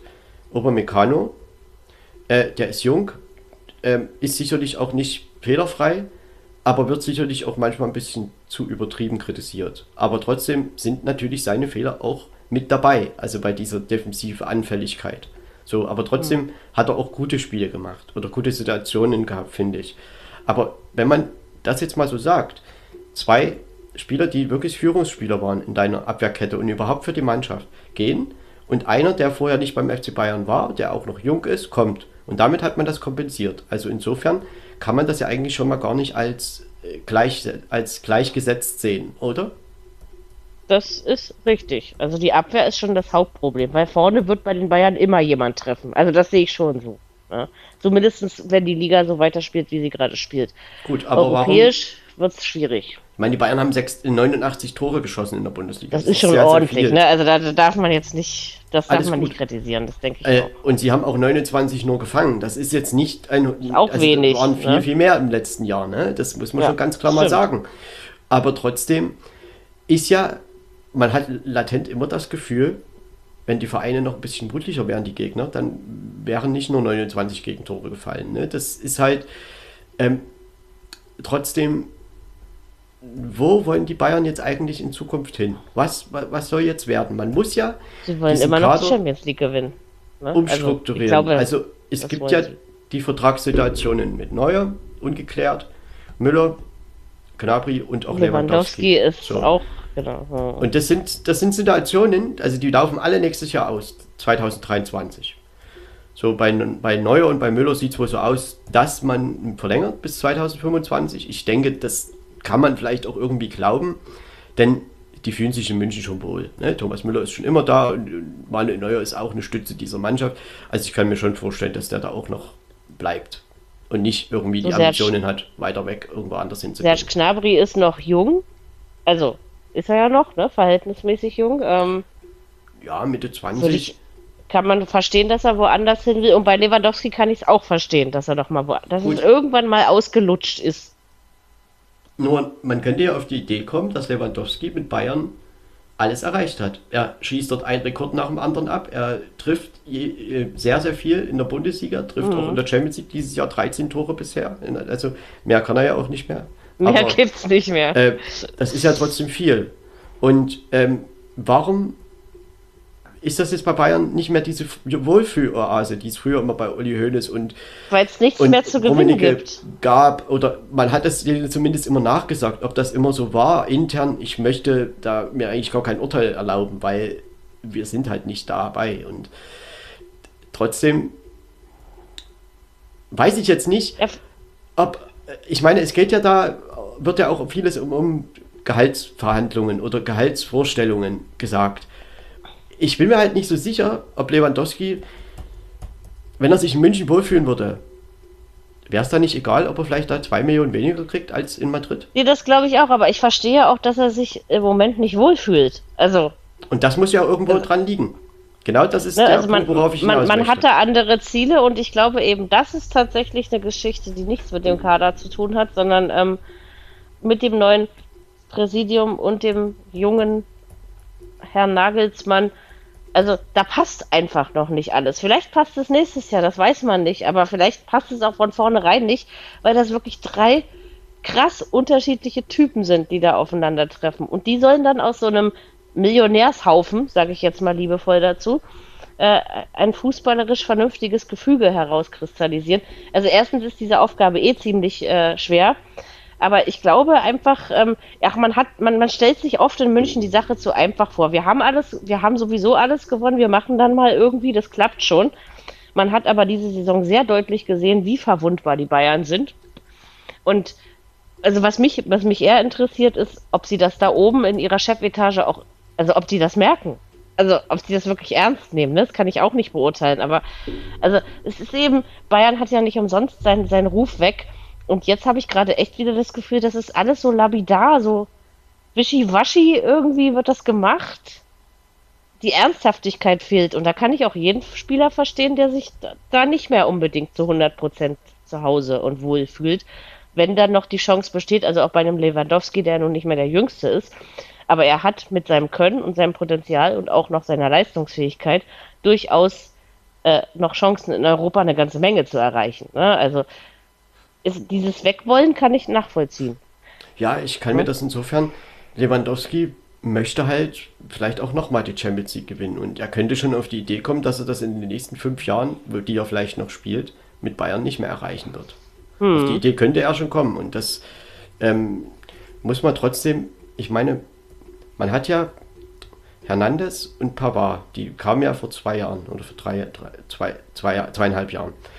Ähm, für die beiden Spieler hat man über 100 Millionen Euro ausgegeben. Das ist ja tatsächlich richtig, richtig viel. Also auch für Verhältnisse in der Bundesliga, aber eben auch insgesamt ist das viel. Und da ist schon die Frage, welches Gefüge da irgendwie ein bisschen durcheinander gekommen ist, eben auch Gehaltsgefüge, weil Hernandez hat wohl auch einen sehr gut dotierten Vertrag. Ähm, dass da andere kommen und sagen, du, der, warum der? Ich bringe doch genauso Leistung. Äh, mhm. Und ist dann, nachvollziehbar. Dass, dass solche Sachen dann, also das sind alles nur, sag ich mal, Gerüchte, die da so rumgehen, aber wir wollten ja jetzt versuchen, dem mal ein bisschen vielleicht auf Grund zu kommen. Also, dass wir die Wahrheit nicht hier ergründen können, das ist ja klar und die wird es auch nicht so einfach geben. Aber äh, ist da irgendwas, ich sag ich mal, aus dem aus den Fugen geraten, sage ich jetzt einfach mal. Das, ne? ich, ich glaube, es ist nicht mal in die Fugen reingekommen. Also mit dieser neuen Mannschaft im obendrum. Also. Gut, aber diese Mannschaft hat ja in dieser Zusammensetzung annähernd 2020 das Triple gewonnen. Nein, ich Oder meine, ich, ja, aber, aber, aber da waren noch andere Menschen, die dahinter standen. Verstehst du, was ich meine? Also mit anderen Anforderungen und anderen Bedürfnissen. Und das ist, also ich glaube eben diese, diese, diese, diese Mischung aus äh, Präsidium, Trainer plus Mannschaft. Das ist kein festes Gefüge. Manchmal habe ich so das Gefühl, der eine traut dem anderen nicht über den Weg. Also, und was der FC Bayern München besonders gut beherrscht ist, es können auch andere Vereine, aber ist Verschleierungstaktik. Also es wird uns nie das nach außen präsentiert, was wirklich los ist. Ähm, so dass wir uns alle kein wirkliches Urteil darüber erlauben, ob da jetzt in München die Fetzen fliegen, ob, ähm, ob man da überhaupt nicht drüber spricht, das wissen wir ja alles gar nicht. Ähm, aber ich finde, das passt noch nicht so richtig zusammen. Und wie gesagt, was ich mich eher frage, ist tatsächlich, ob sie das da erkennen. Oder ob man einfach weitermacht, so, so nach dem Motto, na, wird schon irgendwie. Aber diese krasse Pokalklatsche in Gladbach, beziehungsweise das Ausscheiden, das klägliche Ausscheiden gegen Villarreal, sollte doch auch einem ja, zu, zu, ähm, zugegebenermaßen verdienten Titel, Titelträger über alle Maßen FC Bayern München zu denken geben. Bloß das Gefühl habe ich nach außen nicht, dass es ihnen das gibt. Und wie gesagt, mit, mit, mit, mit, mit, mit Brazzo und Kahn, was ich von vornherein als schwierig äh, empf empfunden habe, ähm, also ich weiß nicht. Also ich finde halt, da sind so, so, so Aneckungsfaktoren vorprogrammiert gewesen. Und man weiß halt nicht, aber man hat halt einfach tatsächlich das Gefühl, dass sich einige Spieler in dieser Mannschaft nicht mehr wohlfühlen Und darüber müssen die in München tatsächlich mal nachdenken. Ich hoffe, sie tun es auch. Ja, das, das fällt schon auf. Es ist halt jetzt tatsächlich die Frage, die sich in nächster Zeit stellt. Wie geht das da in München weiter? Wie verändert man diesen Kader? Denn man wird, es geht ja eigentlich darum, dass in der Breite, sage ich mal, Bayern München aktuell vielleicht mit 13, 14 Spielern auf einem guten oder sehr guten Niveau ausgestattet sind. Aber wenn es dann eben mal einer ausfällt oder äh, mal ein paar Sperren gibt oder jetzt eben auch in der entscheidenden Saisonphase und man muss da irgendwie mal was tauschen, dann gibt es halt kaum einen adäquaten Ersatz. Sabitzer hat man sich so vorgestellt als Backup für Kimmich, für Gerotzka, ist halt in München noch nicht angekommen. Liegt vielleicht auch gar nicht unbedingt an Sabitzer, vielleicht hat er auch nie eine richtige Chance bekommen. So, und das Gleiche kann man ja mit einigen anderen auch sagen. Und also mit zum Beispiel Overmecano. Ähm, Mark Rocker, Bunazar, das sind auch Transfers, die Salihamidzic vor zweieinhalb Jahren getätigt hat. So, die sind eigentlich in München auch nie angekommen und haben aber auch nie irgendwie eine ordentliche reelle Chance bekommen. Also es war teilweise mal so ein bisschen, dass Julian Nagelsmann mal Crocker mal ein bisschen eingesetzt hat, aber am Ende hat er sich ja nicht durchgesetzt, wie man sieht. Und äh, trotzdem ist das ja genau das, was auch gegenüber den anderen Mannschaften in Europa irgendwie den Bayern ja aktuell abgeht. Also bei Liverpool, wenn da einer ausfällt, kommt der nächste. Und bei City oder Real Madrid ist das ähnlich. So, und da muss man doch schon ehrlich sagen, dieses Ausscheiden gegen Villarreal, normalerweise sagt man, das darf nicht passieren als Bayern München. Aber hat sich das nicht irgendwie über die vergangenen Zeit schon angekündigt, dass genau das mal passieren wird? Ja, meiner Meinung nach schon. Aber wie gesagt, das wird nicht wirklich nach außen so vermittelt. Und klar, man, wer gibt schon gerne eigene Schwächen zu, ne? Aber es ist eben, deswegen sage ich ja, also ich glaube, vielleicht nimmt man es ja jetzt ernst, aber dass man in München wirklich lange, ach, wir, wir, wir schweben auf dieser Erfolgsspur, klar, der Trippelsieg ist eben auch noch nicht so lange her. Ne, ähm, so, ach, das wird, das wird schon irgendwie, also, aber von alleine gewinnen die Bayern eben auch keine Titel. Also selbst Meister werden ja, sie nicht von alleine. Ja, die Frage ne? ist aber, also. in der Bund ist die Bundesliga dann tatsächlich so schwach, dass sie in der Bundesliga trotz dieser ganzen Sachen, die wir jetzt so ja. ein bisschen beleuchtet haben, äh, trotzdem so stark führen? Mit so einem Die Frage beantworte ich ganz klar mit Ja. Allerdings würde ich jetzt nicht sagen, die ganze Liga ist schwach, weil ähm, wir haben ja jetzt auch schon analysiert, es gibt Mannschaften, die spielen über ihren Möglichkeiten, es gibt Mannschaften, die spielen darunter. Ähm, sag ich mal, die, die typischen Titelanwärter, die wir jetzt nennen können, mit, mit Dortmund, Leipzig, Leverkusen, sage ich jetzt mal, also würde ich jetzt mal, dass wir uns auf die drei einigen, ähm, naja, hätten Schwächephasen. Ne? Also, ja, aber die, die nicht, am nächsten dran sind. Meister werden könnte. Nein, das das natürlich nicht, aber die, die einfach, sag ich mal, rein rechnerisch auch Chancen hätten. Es ist eben so, dass man, wenn Bayern mal eine Schwächephase hat, nutzen die Gegner das nie aus. Ähm, von daher, also was man Bayern, auch wenn diese Saison vieles im Argen liegt, aber was sie eben in dieser Liga haben, und das geht anderen Vereinen ab, ist Konstanz und dass sie eben auch dreckige Spiele gewinnen, ne? ja, wo sie einfach scheiße zurücklegen. Das müssen, müssen die anderen lernen, denke ja, ich. Ja, und, so, aber, aber die Frage ist doch zum Beispiel, warum, warum passiert das Borussia Dortmund immer? Dass sie, es geht doch nicht um die direkten Duelle, die sind auch wichtig, aber da ist ja Dortmund meistens schon irgendwie mit dran. Es gab auch schon 0 zu 5 Niederlagen, alles gut, aber das Problem ist doch die 0 zu 2 Niederlage in Augsburg und nicht dieses 0 zu 5 in München. So, und äh, die Bayern denen passiert das eben genau nicht. Weil die haben am Sonntag in Bielefeld nicht gut gespielt, die gewinnen aber trotzdem 3-0 und alle denken, es ist alles normal gelaufen.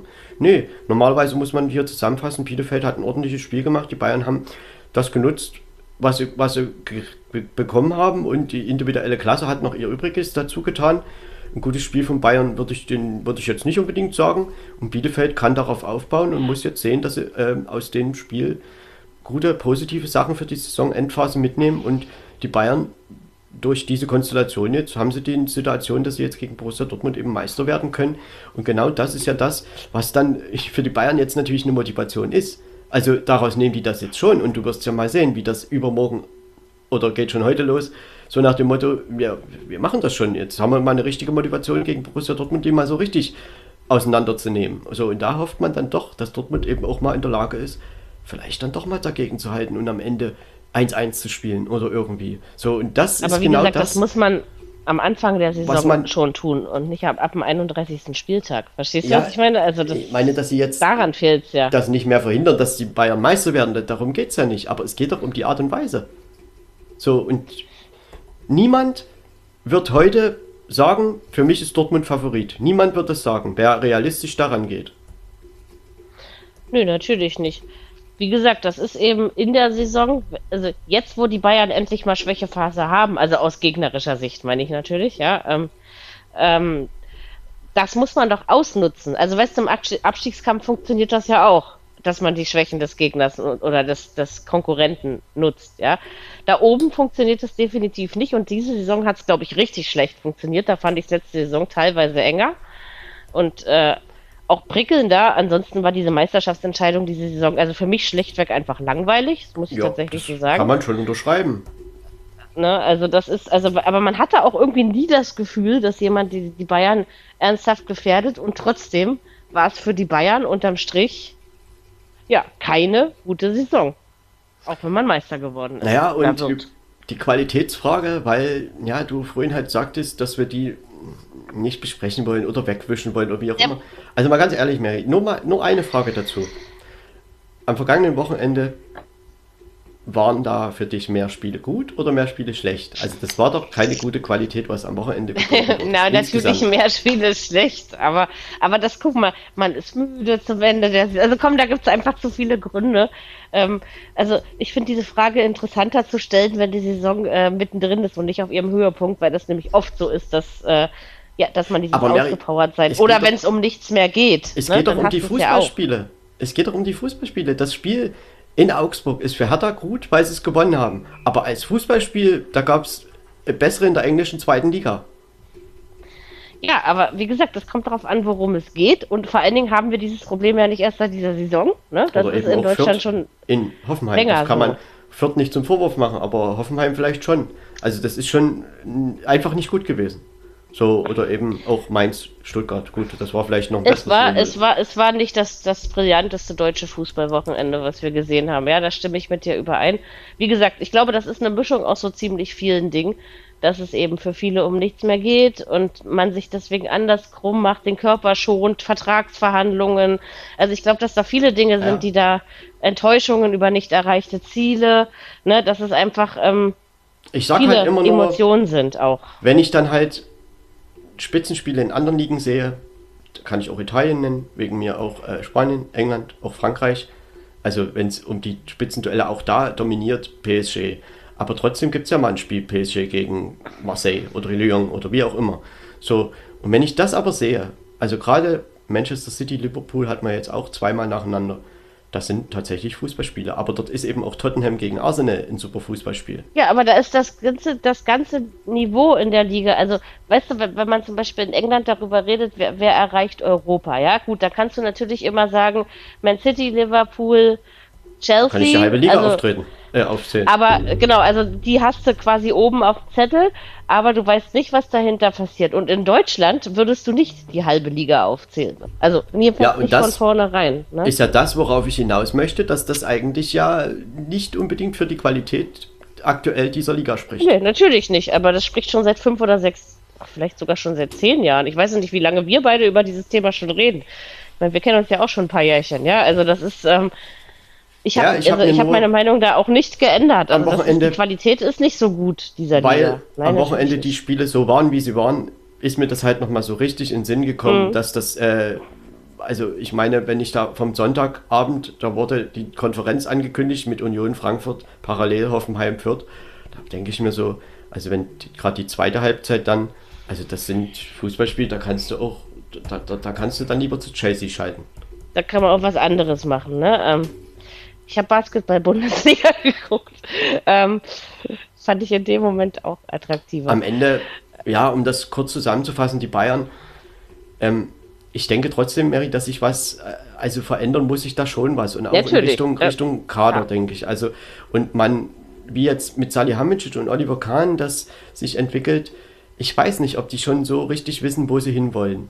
Und das sieht mir aktuell von außen betrachtet her zumindest nicht ganz so aus, weil ich weiß nicht, Oliver Kahn, das macht so ein bisschen den Anschein, als will er den Verein als Unternehmen führen, aber bei Uli Hoeneß war ja natürlich auch immer, zumindest nach innen, wurde so gesagt, äh, die, sag ich mal, menschliche Komponente mit drin. Das, ich will nicht sagen, dass es bei Kahn nicht so ist, aber es klingt schon sehr technisch immer, was er so erzählt. Er war ja am Sonntag auch im Doppelpass und ja, wenn er dann wie am letzten Dienstag sagt, ja, da sind wir halt mal im Champions League Viertelfinale ausgeschieden, das kann ja mal passieren. So nach dem Motto, das kann bestimmt auch passieren, aber äh, die Frage ist halt wie. So und äh, das kann auch einfach mal sein. Aber damit hält er natürlich seine Stars auch nicht in München, weil Lewandowski wird tatsächlich dann sagen, okay, bin jetzt 33, einen großen Vertrag möchte ich noch und jetzt gehen wir mal schön nach Madrid oder Barcelona. Vor allen Dingen, wenn man mit 33 noch die, also körperlich auch noch die Möglichkeit hat und das ist mit Sicherheit nicht jedem Fußballer vergönnt. Ne? Also das und die ist Bayern, eben, ich habe halt so ein bisschen das würde ihm Gefühl, fast wünschen. die ruhen sich darauf aus. Lewandowski hat eine super Quote gehabt, fünf Jahre lang und das hat er bestimmt auch noch drei Jahre, so nach dem Motto. Und da braucht man ja nichts machen. Sicher. Ja, nee, musst du was machen. Du musst auch mal einen anderen Stürmer holen, weil danach gibt es auch noch hat so Bayern. München. Außerdem hat so ein Spieler erstens auch persönliche Ambitionen. Also man sollte dann immer nicht vergessen, natürlich Reib und Lewandowski hat sich für Bayern aufgerieben, das steht ja nun mal fest. Ähm, aber das, so, ich meine, solange man die Chance hat, in seinem, in seinem Leben oder auch in seinem Sportleben weiterzukommen, sollte man sie nutzen. Ja, nichts anderes macht Lewandowski. Und wie gesagt, was jetzt gerade hier Kahn und, und Herr Salihamidzic, also meiner Meinung nach sprechen sie eben absolut nicht dieselbe Sprache.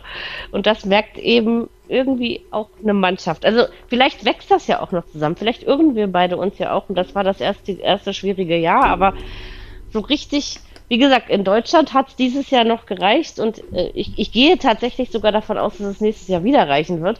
Also so arrogant bin ich jetzt tatsächlich mal, dass ich das wirklich äh, so empfinde. Aber äh, in Europa siehst du eben tatsächlich, wo die Schwächen der Bayern liegen und dass die im Gegensatz zu ja, englischen und spanischen Vereinen immens sind. Ne? Und das muss, muss Bayern klären. Die Frage, die sich halt tatsächlich stellt, warum jetzt aktuell der entscheidenden Saisonphase einige Spieler der Bayern und die entscheidenden einfach ja irgendwie in der Formkrise sind. Ne? Im Herbst war das ja eigentlich ganz gut mit Leroy Sané, hat ja Nagelsmann durchaus hinbekommen und jetzt passiert da halt nicht mehr viel. Müller ist auch ein Schatten seiner selbst gerade. Lewandowski kann man, der trifft immer noch, hat er auch gegen Villarreal getroffen, alles gut, aber so präsent ist er auch aktuell nicht. Ne? Man muss ja auch mal überlegen, das Spiel, das Hinspiel in Salzburg im Achtelfinale war auch nicht gut. Da hat man 1-1 gespielt, das hätte aber auch 0-2, 0-3 enden können. So, und ähm, so kann man eben durch die Reihen gehen. Und das ist tatsächlich eine Frage, ja, warum ist das aktuell so? Weil eigentlich muss man ja im März, April, wo es um die Titel geht, genau da wollen die Bayern ja hin. Ne? Die wollen nicht im Ja, Oktober gesagt, Barcelona das, das, ist eine 3-0 schlagen. mentale, das, Das- ist eine mentale Geschichte. Das bringt dir ne? nichts. Das Und ist schön an dem Abend, aber dann ist auch gut. es ist eine mentale Geschichte und es ist eben so, dass man, also, dass man sich einfach nicht wohlfühlt. Also vielleicht eben auch bei nicht wirklich klare Ziele. Also ich meine, du kannst dich ja als Bayern verantwortlich hinstellen und sagen zu deinen Jungs, ey, wir wollen die Champions League gewinnen, na schön und gut, wer will das nicht, der damit spielt, das wollen sie alle 32, ja, aber ähm, so einfach ist es dann eben irgendwie auch nicht. Nein, Mary, aber Also- bei, wenn, wenn nimm mal Benfica Lissabon, wenn, wenn diese mal einen Lauf kriegen würden, da würde sich das ja entwickeln. Oder wie jetzt aktuell Villarreal. Die wissen, wir sind jetzt im Halbfinale. Natürlich denken die, wir schalten jetzt nicht mit Absicht aus. Wenn sie ins Finale kommen, denken die, ja, wir wollen das natürlich auch gewinnen. Äh, aber die werden jetzt nicht im September drüber nachgedacht haben. Aber jetzt hat sich das halt so entwickelt. So, und jetzt werden sie natürlich sagen, es ist noch ein Schritt. Auch wenn der schwer ist, aber es ist noch ein Schritt. So, und deshalb geht es halt nicht darum, äh, je, nicht jeder, der dann von Anfang an mitspielt, wird sagen, ja, wir wollen es gewinnen. Wir, wir werden es machen, wenn es Ja, aber für Bayern ist das das Ziel. Und also, ne, man, man stellt sich vor der Saison hin, also es geht doch eigentlich gar nicht darum, Bayern sagt doch nie vor der Saison, wir wollen deutscher Meister werden, sondern man sagt eigentlich immer nur, wir wollen die Champions League gewinnen, also nach außen hin. Natürlich wollen sie deutscher Meister werden, aber du weißt, glaube ich, was ich meine. Aber ehrlich gesagt, welche Und das wird auch den Spiel, Spielern. Deutsche Meistertitel für die Bayern. Welche Wertigkeit hat denn der noch? Also wir wollen es doch. Ja, leider keine mehr und das ist Ja. traurig. Also das finde ich eigentlich traurig. Und wenn ich dann dagegen halte oder sehe, welches Fußballfest die Eintracht-Fans in Barcelona veranstalten, wegen eines Spiels gegen Barcelona in der Europa League. Wo, man alle auch vielleicht sogar viele- ausscheidet, ja, also. Wo viele Also auch was ja- sagen, was soll das hier mit der Europa League? Äh, und die nehmen das als Fest. Und da muss ich nicht nur Frankfurt nehmen. Da kann ich genauso gut, keine Ahnung, wie viele Union-Fans morgen noch bei RB Leipzig im Halbfinale mit dabei sind, weil das einfach eine totale geniale Sache ist für ihren Verein, dass sie das erleben können, Man- eventuell die Chance Richtung Halbfinale haben. So, und so hat jeder Verein eben seine Höhepunkte. Und äh, ne, für Gladbach war damals auch in Rom, in Florenz mit 10.000 Fans und so weiter. Das gleiche können wir über Köln sagen und über viele, viele Mannschaften. So, und die Bayern, die Meisterschaft, ich will nicht sagen, dass das nichts wert ist, aber am Ende ist es doch doch irgendwie Business as usual. Ja, sie nehmen sie als selbstverständlich. Also, und das ist, wie gesagt, irgendwann wird sich das rächen. Also sicherlich werden wir beide das auch erleben. Ähm, ich denke eben, man sollte sich auch über die 45. Meisterschaft in Folge freuen können, genauso wie über die erste. Und ja. das eben nicht äh, als selbstverständlich sehen, auch wenn es in Deutschland manchmal den Anschein hat. Aber wir müssen auch mal ehrlich sagen, es ist ja nicht so, dass die Konkurrenten gar nichts getan haben und dass wir nicht das Gefühl jetzt aussenden dürfen, die Leute, die anderen wollten nicht Meister werden. Ne, wir haben halt einfach nicht. die Schwächephasen und nicht genutzt. Dass sich dieser ja. Markt und dieser ganze ähm, Transfermarkt, dieser Mechanismus und so weiter in den letzten 20 Jahren sehr stark verändert hat. Und dass da viel Geld in diese, in diese in den halt Fußballbusiness reingespült wurde. So, und dass ja. da Mannschaften, die halt Aufsteiger sind, sich da schwierig behaupten können und ganz andere Kreativität an den Tag legen müssen, um in der Liga zu bleiben. Ähm, das ist doch klar. Und deshalb ist es auch schwer, da Konkurrenz zu sein für die Bayern, weil die Bayern, denen ihre Konkurrenz ist Real Madrid, Liverpool und Manchester City und Paris. Ne? Das wollen sie, gegen die wollen die gewinnen. So, und in der Bundesliga wollen wir halt gegen die Bayern gewinnen. Und da einen Ausgleich zu schaffen oder dahin zu kommen, das ist halt einfach schwer. Und da ist es eben dann ganz toll, wenn der VfB Bochum die Bayern einfach mal 4-2 abschießt. Weil mit sowas kann genau. man im Prinzip nicht rechnen. Ist aber am Ende, wenn man alles zusammennimmt, für die Bayern im Gesamtkonstrukt egal. Weil ob sie nun viermal in der Saison verlieren oder sechsmal, ist egal. Wenn sie Leider. die anderen 26 also, Spiele gewinnen, ist dann eben, ist das egal. Das, deswegen ist es wahrscheinlich sogar attraktiver, wenn alle zwei Jahre jemand anders Meister wird. Wenn du verstehst, was ich meine, ne? Also weil das naja, irgendwie zumindest so, äh, man ruht sich auch halt, ein bisschen drauf aus. Ne? In anderen Ligen gibt es halt gerade auch in Italien. Es gibt halt jetzt Meisterschaftskämpfe. Wechselnde Meister. So. Ja, und, und sowas haben wir hier schon lange nicht mehr gehabt. Also so richtig, meine ich. Gut, in, in Spanien gibt es dieses Jahr keinen Meisterschaftskampf, aber den gab es ja letztes nee, Jahr, vorletztes Jahr. So, genau. In England hast du einen Zweikampf. Ein Punkt sind sie auseinander, Liverpool und City. So, und so kann man das durchgehen. Klar, Paris ist auch alleine vorn. Und es geht auch nicht darum, dass die Bayern immer alleine vorn sind. Oder sie verdienen sich die Meistertitel auch. Und ich will auch nicht so sagen, dass das alles unverdient ist, was die hier machen. Äh, das ist alles gut. Aber ich finde trotzdem, trotz aller Erfolge, mal so ein bisschen, wie wir das jetzt versucht haben, mal zu hinterfragen. Ich finde, das tut schon gut oder Not manchmal. Und das kann man ja auch mal so sehen. Denn ich meine, die Qualität der Liga leidet natürlich da auch ein bisschen drunter, wenn du einen Dominator natürlich. hast und der Rest hat nichts. Weil, was ist denn. Ran, ja. Ich meine, das, das Spiel Bayern-Dortmund, das wird diese Woche ganz hoch angepriesen und der Kampf der Giganten und sonst was. Ja, am Ende ist es Kampf der Giganten mit einem großen Giganten und einem, der dann leider wahrscheinlich untergeht. Und da wäre es schon erstaunlich, wenn Borussia Dortmund dort einfach mal dagegen hält. Und ehrlich gesagt, wir alle warten doch drauf, dass es mal machen. Aber irgendwie ist die Wahrscheinlichkeit, dass es tun, ja eher nicht so hoch, als dass es eben nicht tun. Und ich würde mich trotzdem drüber freuen, wenn sie die Bayern am Wochenende mal ein bisschen ärgern und auseinandernehmen würden. So, Marco, also, wir haben aber noch drei Spiele. Hm? Ja, trotzdem müssen wir kurz über Bielefeld noch was sagen. Die Arminia hat jetzt. Dann tu das. Köln. Dann hat der Arminia das Heimspiel gegen Hertha, was natürlich sehr wichtig ist. Und dann geht's ja im letzten Spiel noch gegen Leipzig. Und da sollte man schon schauen, dass man jetzt, ja, gegen die Hertha, man kann das nicht oft genug sagen. Das ist halt einfach für Bielefeld. Ich meine, wenn sie das verlieren, dann gehen sie runter. Das kann man, glaube ich, nicht anders sagen. Und die sollten jetzt einfach das Positive aus dem Spiel gegen die Bayern mitnehmen. Und diese Niederlage war erwartbar und am Ende, ja, jetzt mit dem Einstell mit der Einstellung nach Köln fahren, wie es jetzt am Wochenende war und eben nicht so, wie es in Wolfsburg die Woche zuvor war. Genau. So, Union Frankfurt steht auf meinem mentalen Zettel. Es ist, wir haben noch 43 Minuten, Marco, ja? Äh, nur so nebenbei, damit ich meinen Pokaltipp noch abgeben kann. Ähm, das sollte, drei Spiele sollten dafür ausreichen. Genau, Union gegen Frankfurt, äh, dass Union gewinnt, habe ich nicht im geringsten bezweifelt. Das ist auch so passiert. 2 zu 0 haben die Unioner gewonnen. Ähm, ja, ein bisschen müde empfand ich Frankfurt schon. Ich finde aber auch, dass Union jetzt auch kein Feuerwerk abgebrannt hat, aber dass Union seine Chance um Europa eben auch weiß und das nicht am DFB-Pokal festmacht, sondern eben auch an den Spielen in der Liga. Und äh, ja, im Endeffekt finde ich, hatte Frankfurt nicht wirklich viel entgegenzusetzen am Sonntag. Also ich hatte so ein bisschen den Eindruck, sie waren ein bisschen müde von Barcelona. So würde ich es zusammenfassen. Also ich finde den Sieg, dass er in Ordnung ging. So, Sie dürfen. Der ging in Ordnung. Das war verdient und äh, das war so ein bisschen die, der, ja, das Spiel nach dem, nach dem rauschenden Fest. Und, oder wie als heute Abend ist Party und morgen bin ich halt, muss ich mich Die Ernüchterung. Und, ähm, ja, Frankfurt, die haben ja natürlich auch viel durchgewechselt und dadurch war vielleicht auch der Spielfluss gar nicht so möglich, aber Union hat das eben auch ähm, einfach ausgenutzt für sich. Also sie haben da, das sind das von Anfang an ordentlich angegangen und haben sich da Chancen rausgespielt. Haraguchi, ja, vor dem 1-0 an Pfosten zum Beispiel. Also da hätte auch schon das 1-0 fallen können. Und ja, dann kommen halt die zwei Tore innerhalb von vier Minuten. Und damit war das Spiel quasi entschieden. Also ähm, in der zweiten Halbzeit hatte ich ja vorhin schon mal erwähnt, haben sie dann beide, es plätscherte so ein bisschen vor sich hin. Union hätte, glaube ich, ja, noch ein bisschen mehr tun können, also das Ergebnis dadurch dann eben auch ein bisschen höher noch gestalten.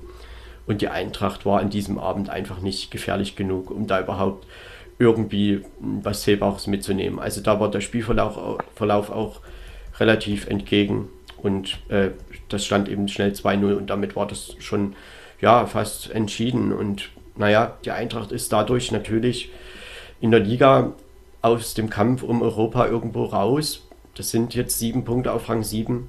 Das ist viel, also das wird nicht mhm. mehr gelingen. Und Union ist da, dafür aber mehr denn je drin, denn sie sind halt dadurch auf Rang 6 vorgerückt und Hoffenheim hat ihnen ja auch parallel den Gefallen getan, nur unentschieden zu spielen. Und damit ist ja die Möglichkeit, dass sie das jetzt über die Liga wieder erreichen, die ist wieder gegeben. Genauso wie im letzten ja. Jahr. Und jetzt ist man halt vier Spieltage vor Schluss wieder in der Situation, wo man sagen kann, okay, warum soll man jetzt irgendwie das nicht probieren? So, und für Union ist morgen eben auch das Spiel drei Tage nach dem Spiel am Sonntag. Äh, ja, aber ich sag mal so, mit englischen Wochen müssen die halt zurechtkommen. Das kommen sie auch. Die werden das sicherlich auch ein bisschen durchwechseln und trotzdem wissen sie auch morgen, das ist eine, ja, ist schon irgendwie eine historische Chance oder eine Chance, zumindest eine große Chance, da was ganz Großes zu erreichen. Und in der Liga hat man sich trotzdem, ja, das erhalten. Und da werden wir mal gucken. Frankfurt muss sich und wird sich jetzt auf das Halbfinalduell mit, mit West Ham United konzentrieren. Und in der Liga, ja, wird man eben jetzt, ich will nicht sagen, das austrudeln lassen, aber man wird eben halt dann auch enden in dem Bereich 9 bis 13. Da hat man eben den Umbruch auch gespürt, ne, den es ja in dieser Saison auch auf mehreren Ebenen in Frankfurt gab.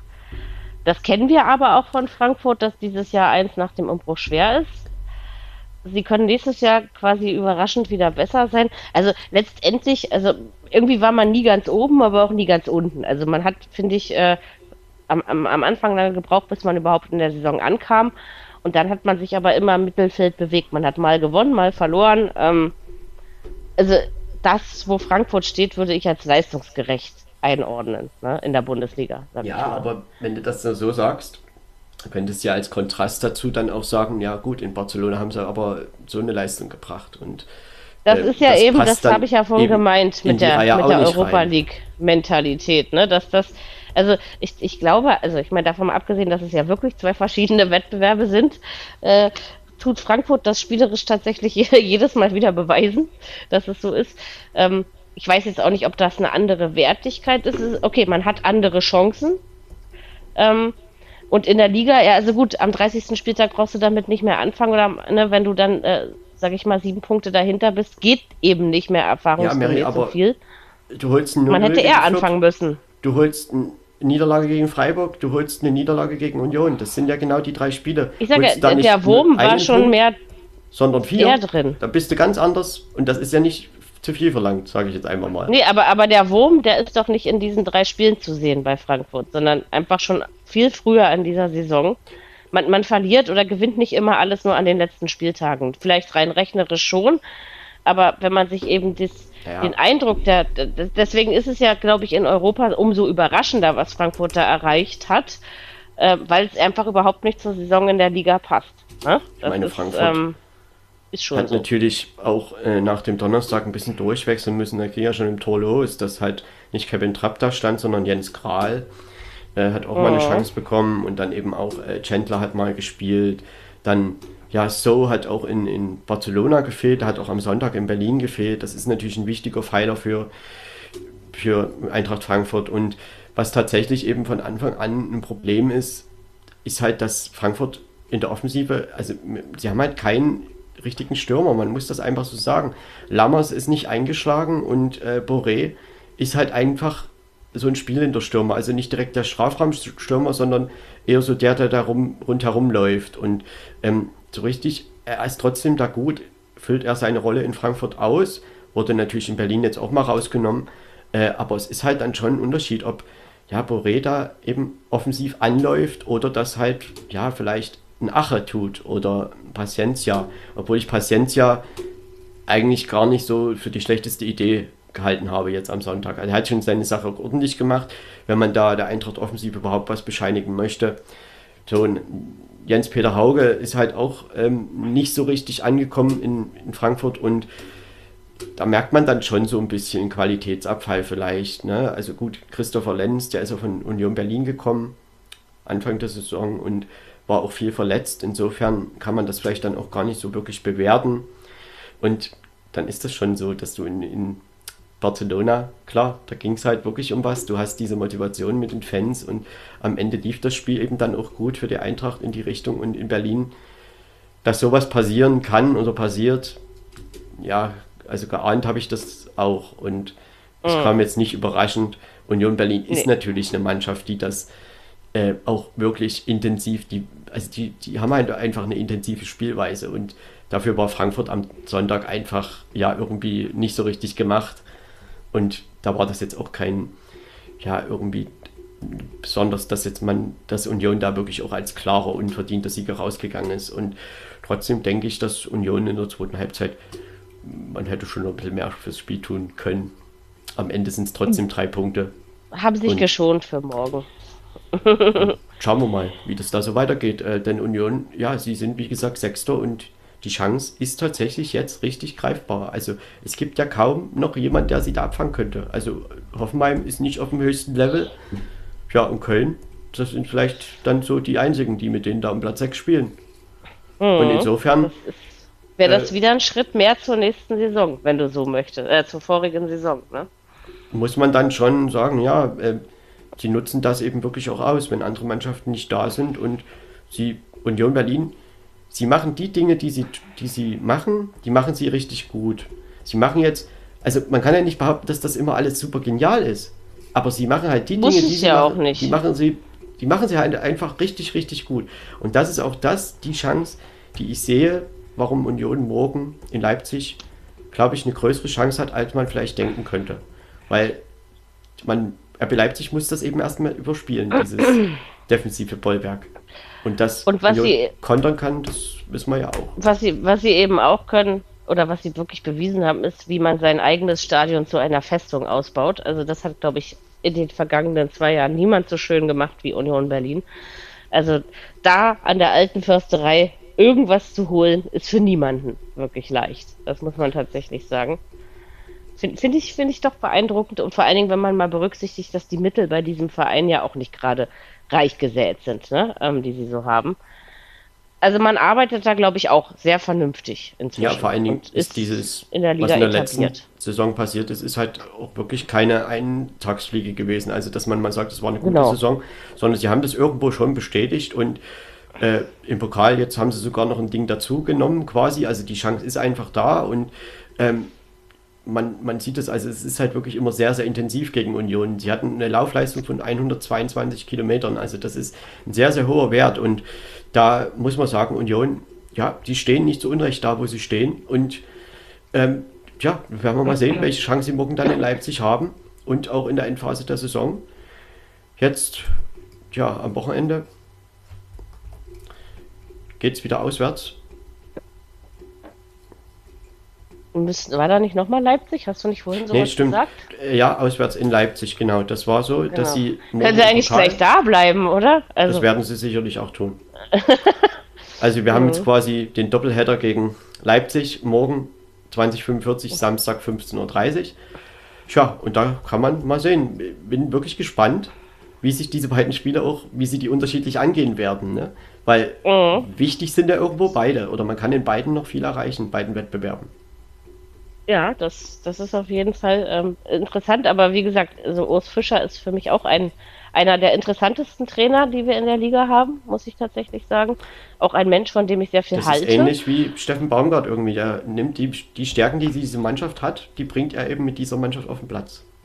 Man hat einfach auch das Gefühl, der kommt da durch und der, der schätzt das auch sehr realistisch ein. Also man hat in Union, also äh, bei Union in Berlin niemals äh, zu euphorische Ziele aufgerufen, trotz dass man gut und solide spielt. Ja, also dass man natürlich jetzt ähm, Europa erreichen will, wo man es auch kann, das bitte, da, da steht einem ja niemand im Weg, ja, aber ähm, man hat da nie von vornherein irgendwie Arroganz an den Tag gelegt und sowas finde ich eigentlich ganz gut, dass man sich realistisch einschätzen kann würde anderen Vereinen auf jeden Fall auch gut äh, zu Pass kommen, wenn sie das, wenn sie das täten. Von daher, ach, warum nicht? Und ein zweites Jahr Europa kann auch ganz anders sein als ein erstes. Ich meine, dieses Jahr war das doch für Union, ach, einfach geil, wir spielen europäisch, wir nehmen das jetzt einfach als Fest mit. Und nichts anderes haben sie auch getan. Und sie haben ja auch nicht alles schlecht gespielt. Ne? Ähm, jetzt im zweiten Jahr, wenn sie es schaffen, äh, gehen sie da sicherlich nochmal mit einer bisschen anderen Mentalität Ja, ran. Aber spielen ja auch immer unterschiedliche Faktoren eine Rolle. Also du hast ja nicht immer die gleichen Gruppenstärke oder überhaupt gleiche Gruppe. Nein, aber überhaupt, dass man Europa erreichen kann. Überleg mal bitte, wo man fünf Jahre oder was gebraucht hat, um endlich in diese beschissene Bundesliga aufzusteigen, wo man so oft einfach knapp davor war und sich es am Ende immer wieder selbst verbaselt hat. Ist Union ja hat so. sich tatsächlich gut etabliert. Das muss Sie man haben schon sich sagen. wirklich entwickelt und sie sind eben, sie gehören dazu. Und das Und ist eben, sie sind, sie sind Teil geworden. haben auch immer wieder mal Abgänge und sie kompensieren das halt aktuell richtig gut. Und da muss man auch wieder Kedira zum Beispiel erwähnen, hat am Sonntag ein richtig gutes Spiel wieder gemacht. Ne? Und der ersetzt da halt im Mittelfeld Andrich wirklich richtig, richtig gut. Und das hätte man vor der Saison vielleicht gar nicht so erwartet. Aber Ja. da siehst du wieder, dass alles stimmen muss. Oben und unten. Also ich meine, Präsidiumsebene, mannschaftliche Ebene. Nur wenn beides Hand in Hand geht, funktioniert es. Ne, Ja, das, das ist, das ja beweist vielleicht- Freiburg, das beweist Union. Aber wir ja sehen eben bei Spitzenvereinen, ja, aber wir sehen eben, dass es bei diesen kleinen Vereinen funktioniert und bei den Spitzenvereinen nicht. Also das ist, das, das ist Ja, schon ein man- Unterschied. Man, ne? man muss ja dann, wenn man die Leistungen, sag ich mal, vergleicht, dann kann man ja, also da ist, weiß ich nicht, ob ich da die Leistung, dass die Bayern jetzt Meister werden, als höher ansehen würde, zum Beispiel als das, was SC Freiburg oder Union macht, weil ich glaube, dass da viel, viel mehr Arbeit dahinter steckt. In, also ich will das nicht kleinreden, aber äh, das ist doch Wahnsinn, wie Union in dieser Liga äh, etabliert wurde. Und das mit viel Ja, weniger Bayern Geld. Also, Mal ne? ist ja einfach Meister. so. Ne, also ich, ich denke eben auch, dass man davor wirklich nicht genug Aber- Respekt haben kann. Ich hätte es auch von vornherein nicht gedacht. Und äh, das kann Union auch. Sie nutzen eben die Schwächen der Konkurrenten um sich herum. Wenn die nicht so wollen, dann machen sie eben. Ne? Also das ist halt- zeichnet sie auch aus. es ist trotzdem immer auch schwierig, sowas zu vergleichen, weil jeder Verein hat natürlich auch seine Eigenheiten und seine eigenen Bedingungen und damit, ja, Nein, ich, ver ich vergleiche auch ja nicht. nicht die Vereine untereinander, sondern einfach die Tatsache, wer was aus seinen Möglichkeiten macht. Und man sieht eben in den Vereinen, wo das stimmig ist, also wo man einfach auch nach außen hin das Gefühl hat, dass da alles zusammenpasst, die erreichen individuell für sich gesehen auch mehr. Ne? Das ist, ähm, und dass es eben bei Bayern oder beim BVB, sagen wir mal, ruppiger zugeht und dass da, dass da nie alles in Ordnung Ja, ist, Mary- das kennen wir ja nur auch schon. aber Ne? liegt das nicht daran, weil diese Vereine eigentlich gefühlt mehr in den Medien sind als die anderen?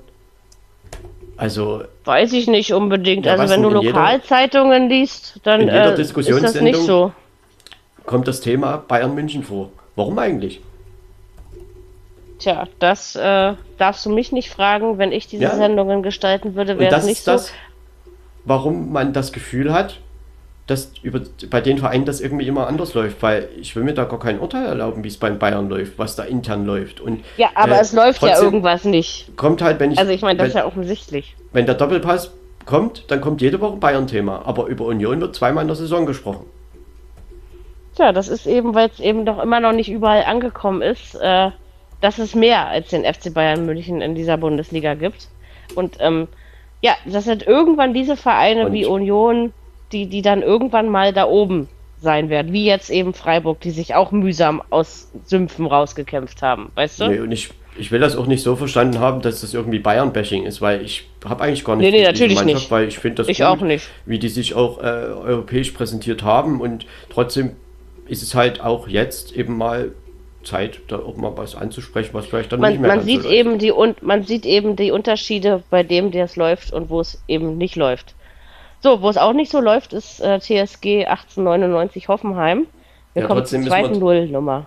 Da kann Was man nämlich gleich mal sagen? sagen, dass da kannst du gut überleiten, denn die, die sind der nächste Gegner von Eintracht Frankfurt, müssen Siehste. nach Frankfurt und ähm, ja, da wird der Eintracht dann schauen vor dem West Ham Spiel. Dann kommt das West Ham Spiel, dann kommt geht's nach, dann kommt Leverkusen und dann geht's nach West Dann Ham. kommt Nee, dann kommt West Ham, West Ham nach Nee, Frankfurt. Kommt West So. Ham. Also schauen wir mal. Hoffenheim ist natürlich auch so ein Gegner, auf den Frankfurt theoretisch Hm. noch aufholen könnte. Und Hoffenheim ist eine Mannschaft, äh, ja, der, den, der man in den, in den letzten Wochen nicht allzu viel zutrauen muss, muss man ja wohl so sagen. Ähm, also zwischendurch in der Saison waren sie ja mal ganz stabil. Diesen Eindruck vermitteln sie im Moment überhaupt nicht mehr. Ähm, am Sonntag gegen Fürth eine Nullnummer, habe ich ja schon gesagt. Äh, Fürth muss sich darüber nicht beschweren. Die haben das ordentlich gelöst nach ihren Möglichkeiten. Äh, Hoffenheim hat für mich auf ganzer Linie enttäuscht. Also muss ich tatsächlich sagen, ich habe sie nie wirklich im Spiel drin empfunden.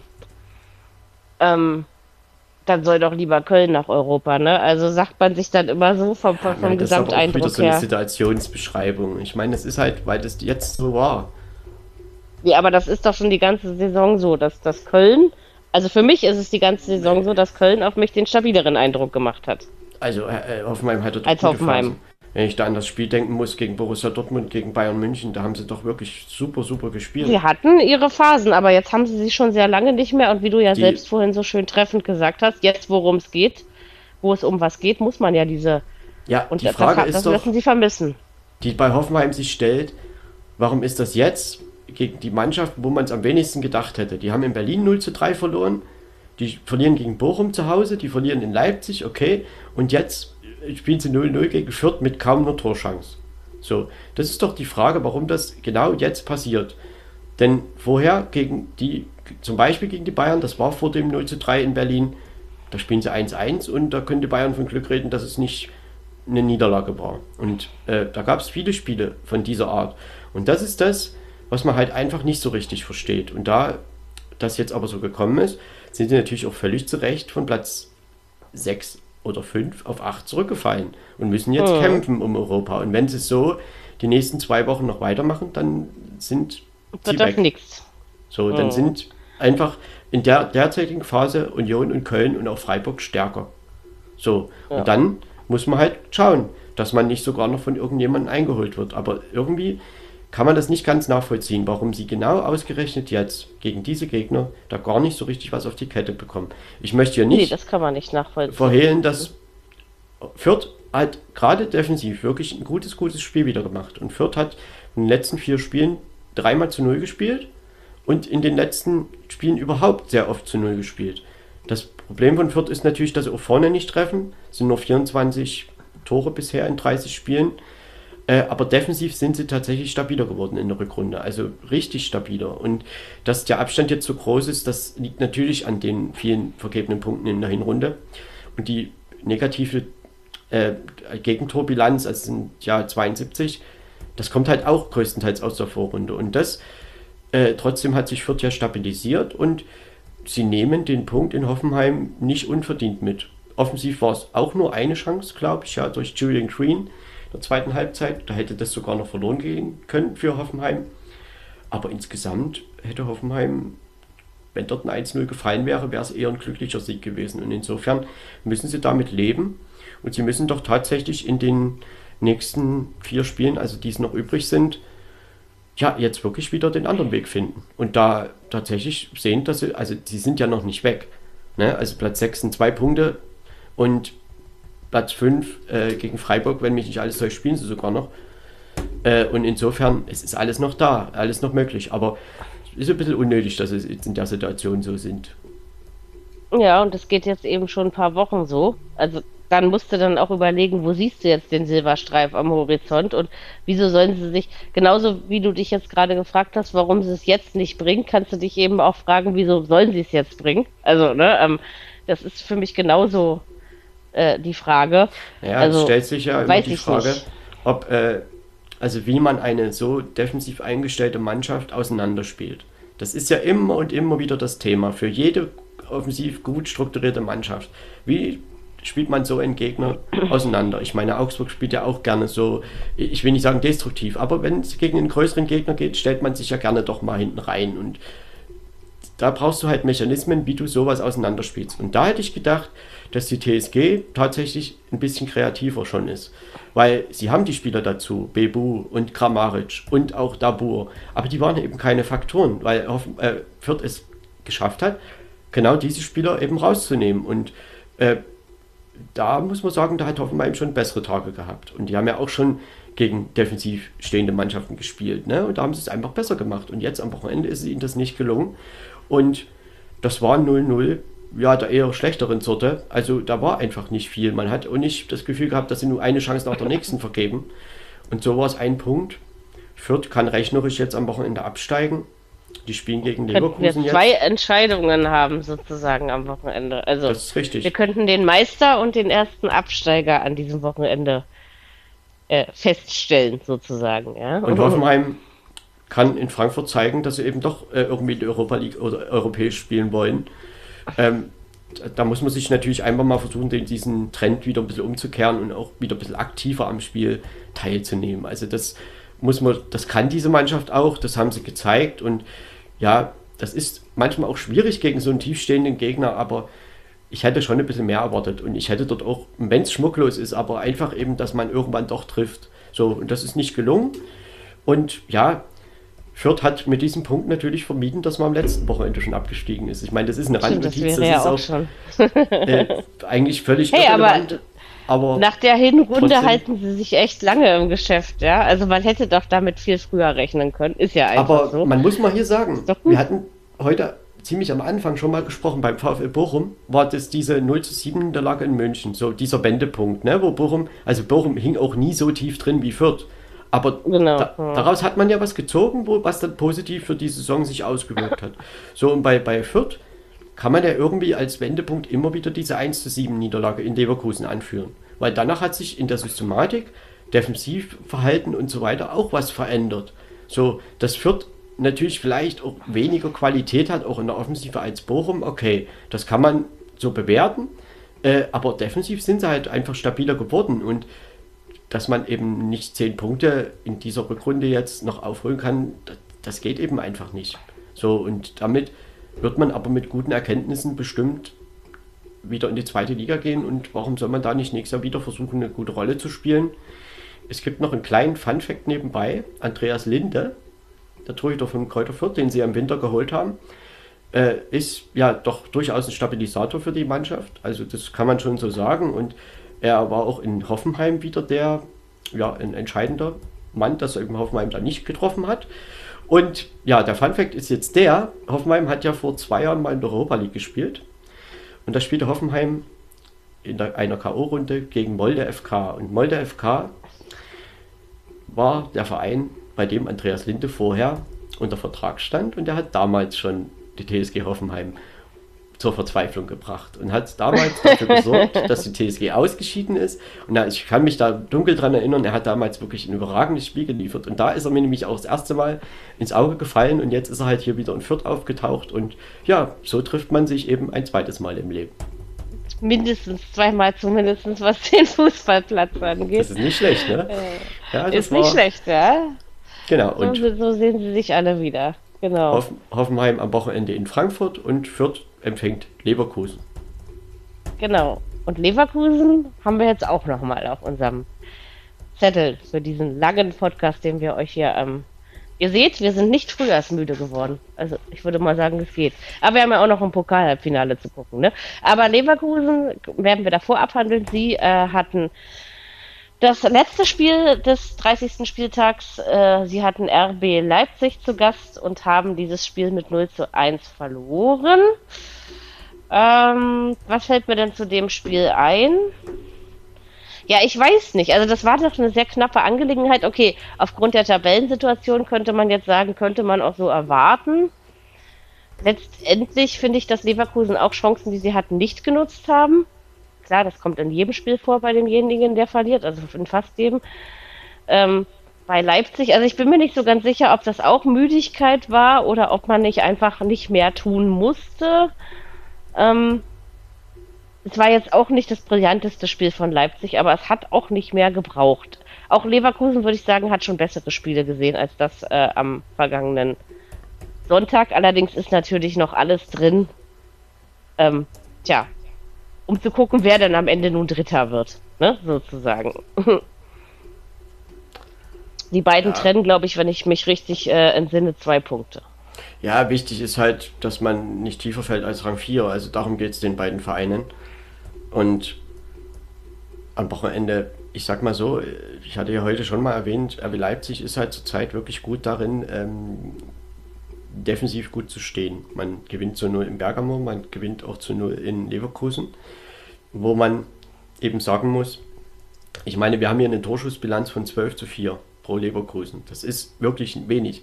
Bei diesen beiden Mannschaften würde man mit diesem Offensivpotenzial, glaube ich, ein bisschen mehr grundsätzlich erwarten. Am Ende mhm. war das so ein Spiel, aber naja, auf Augenhöhe irgendwo schon, weil, also ganz ehrlich, wenn man, wenn das 1-1-0-0 ausgeht, niemand hätte sich gewundert. RB Leipzig hat aber dann mit Christoph Nkunku, Christoph Nkunku, äh, wurde eingewechselt und das war dann eben irgendwo der entscheidende Faktor. Und er hat dann eben den Pass gegeben. Joe Schley kam auch rein und nimmt den Ball eben dann ab und zieht den ins lange Eck und damit steht es 0-1. Und dann ist eben Leipzig gut, das einfach zu verteidigen. Und das haben sie dann eben auch in der Schlussphase gut und erfolgreich getan. Und Leverkusen hat, ja, sie hatten auch schick in der 90. Minute nochmal übers Tor. Diaby hat das Außennetz getroffen. Also, wie gesagt, das hätte auch durchaus unentschieden ausgehen können, aber RB Leipzig ist eben zurzeit äh, gerade sehr effektiv. Man kann das schon so sagen. Und äh, natürlich auch dadurch intensiv. Und deshalb sagte ich ja vorhin schon mal, ich bin gespannt, wie die, lange diese Intensität noch so durchgehalten werden kann. Denn jetzt, die Spiele werden ja, es wird ja immer entscheidender. Ne? Morgen wieder hast du ein K.O.-Spiel, also da kannst du nichts mehr korrigieren. So, oder dann eben auch gegen die Rangers. Natürlich ist Leipzig gerade dabei, sich eine richtig gute Geschichte zusammenzubasteln. Es sind noch zwei Titelchancen da in dieser Saison und die sind jetzt auch nicht so, dass man äh, sagen muss, dass das total unrealistisch wäre. Also äh, niemand würde sich wundern, wenn die da irgendwie ein oder zwei Titel mitnehmen würden. Das muss man einfach mal so sagen. Und insofern haben sie natürlich jetzt einen guten Schritt getan in Leverkusen für die Champions League Qualifikation. Also, dass sie da unter die ersten vier kommen, ich glaube, das muss man so sehen. Ähm, es wäre ja auch nur noch Freiburg, die sie da eventuell abfangen könnten. Und ja. insofern glaube ich schon, dass das reichen wird. Äh, dazu sind sie auch zu stabil. Ähm, ja, und wie man in den anderen Wettbewerben da jetzt weiter, man wird halt morgen sehen, ob wie weit Union Paroli bieten wird und nächste Woche dann eben gegen die Rangers. Und ja, dann schauen wir mal. Und ähm, in Leverkusen, das war natürlich ein wichtiger Schritt. Und Leverkusen, bei denen muss man auf alle Fälle erwähnen, sie haben halt eine, eine krasse Verletzten-Thematik. So, das sind das so stimmt, viele Spieler ja. einfach raus, schlimm bei denen grad, ja. die entscheidend ja. sind. Und äh, da gibt es eben auch nicht viel, was man einwechseln kann. So, da kommt ein Dime bei, aber das ist es dann schon fast. Und klar, wenn du dann eben ein Gegentor kriegst und dann offensiv da nicht so die Durchschlagskraft gerade hast, Leipzig da ist ja auch ein Gegner, der das eben einfach gut verteidigt, ja, dann, dann geht es eben 0-1 aus. Und da muss Leverkusen natürlich jetzt schauen, dass sie nicht in Saisonendphase jetzt den Champions League Platz noch verspielen. Sie standen noch lange weggeben. auf Platz 3. Hm. Freiburg ja. ist halt dran. Gegen Freiburg spielen sie am letzten Spieltag. Jetzt geht es nach Fürth, dann kommt Frankfurt. Ja, Leverkusen kann das natürlich schaffen und sie wissen ja auch um das Ziel, sie wollen das Ziel erreichen und äh, trotzdem muss man sich auch nicht wundern, wenn sie am Ende doch noch durch Freiburg irgendwie abgefangen werden. Die Chance oder die Gefahr ist schon da. Äh, man ja. hätte es schon ja, besser getan, man hätte am Sonntag einfach gesagt, ja, nehmen wir einen Punkt, mit geholt. Ist. Da wären sie vor Leipzig geblieben. Okay, ist nicht passiert. Leipzig hat das gut gemacht. War die vielleicht ein bisschen glücklichere Team am Ende, aber unverdient war es auch nicht. Und insofern, ja, RB jetzt zweimal gegen Union. Das hat man ja schon erwähnt. Und Leverkusen in Fürth sind sie Favorit. Ich denke, der Sieg muss natürlich kommen, egal wie gut Fürth äh, in welcher Phase jetzt ist oder wie auch immer. Aber der Sieg muss natürlich, egal wie die personelle Situation ist, der muss kommen, damit ja. man eben die Champions League noch erreicht. Genau, also sie haben es auch selbst in der eigenen Hand, können es schaffen, haben es aufgrund der Saison auch verdient, dort zu spielen, ist meine Meinung. Also im Gegensatz zu vielen früheren Jahren war das doch, ich würde sagen, doch konstanter. War auch nicht alles konstant, aber es war wirklich konstanter Jahre, als die, die, Jahre davor. Ne? Hat diese Mannschaft, glaube ich, gut ähm, dahin bekommen, wo sie gerne hätte. Und ich sag mal, diese verletzten Problematik das, das ist jetzt ist halt krass im Moment, das ja. Ist schon, das ja, das beeinflusst einfach, äh, es sind halt wirklich wichtige Stützen, die da rausfallen. Ähm, Natürlich. Und, das, und, da kann man dann eben vielleicht irgendwann auch mal nichts machen und muss gewisse Sachen vielleicht auch mal akzeptieren. So und natürlich konntest du dann auch nicht mehr so viel Druck entfachen in der Schlussphase, wie man es vielleicht hätte gerne getan. So, und wenn da eben nicht doch mal ein Ball reinfällt, dann geht es eben 0-1 aus und trotzdem ist für Leverkusen nichts verloren und sie wissen auch, genau. worauf sie sich jetzt fokussieren müssen. Und ich denke, das werden sie auch tun. Das denke ich auf jeden Fall auch. Ja, damit haben wir ja den 30. Spieltag auch besprochen. Es ist äh, 20.31 Uhr ähm, zu diesem Zeitpunkt unserer Aufzeichnung. Da stelle ich jetzt doch nur noch eine Frage, Marco. Was möchtest du denn zum Ende noch sagen? Du willst doch immer noch irgendwas zum Ende sagen. Nee, ich möchte ein, einfach allen schöne zwei DFB-Pokal-Halbfinals wünschen und jetzt beginnt am Wochenende der 31. Spieltag in allen drei deutschen oberen Ligen, erste, zweite, dritte Liga und jetzt, ja, Fehler kann man nicht mehr irgendwo ausmerzen oder irgendwie korrigieren. In der dritten Liga beginnt nicht der 31. Spieltag. Da beginnt der 34. Der 35. sogar.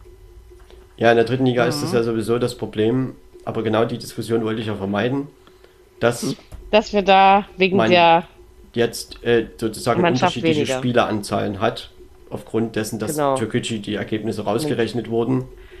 Genau. So, das ist nochmal eine Thematik für sich ganz selbst allein, aber dort ist es halt so, ich sag mal, Magdeburg kann am Wochenende rechnerisch aufsteigen, der zweite Kaiserslautern hat am Wochenende Saarbrücken geschlagen ähm, und Braunschweig hat auch gewonnen. So, und die beiden mhm. sind wahrscheinlich die Kandidaten für Platz 2 und 3. Osnabrück hat heute ein Nachholspiel. Das sind die einzigen, die da noch eingreifen können. Die anderen, ich sag mal, Mannheim ist nach der Niederlage, Saarbrücken nach der Niederlage vom Wochenende, auch die Löwen nach der Niederlage vom Wochenende, sind sie raus. Also da geht es um mhm. Platz 3 oder 2 nicht mehr. So, und was da am Wochenende auf Betzenberg halt los war gegen Saarbrücken, ja, also das war schon großes Kino, wenn ich das so sehe. Der FCK in der zweiten, der FCK wieder in die zweite Liga. Da, mal das wieder. Das ist ja gefühlt auch schon also, wieder 100 Jahre her, ja, also. So, genau.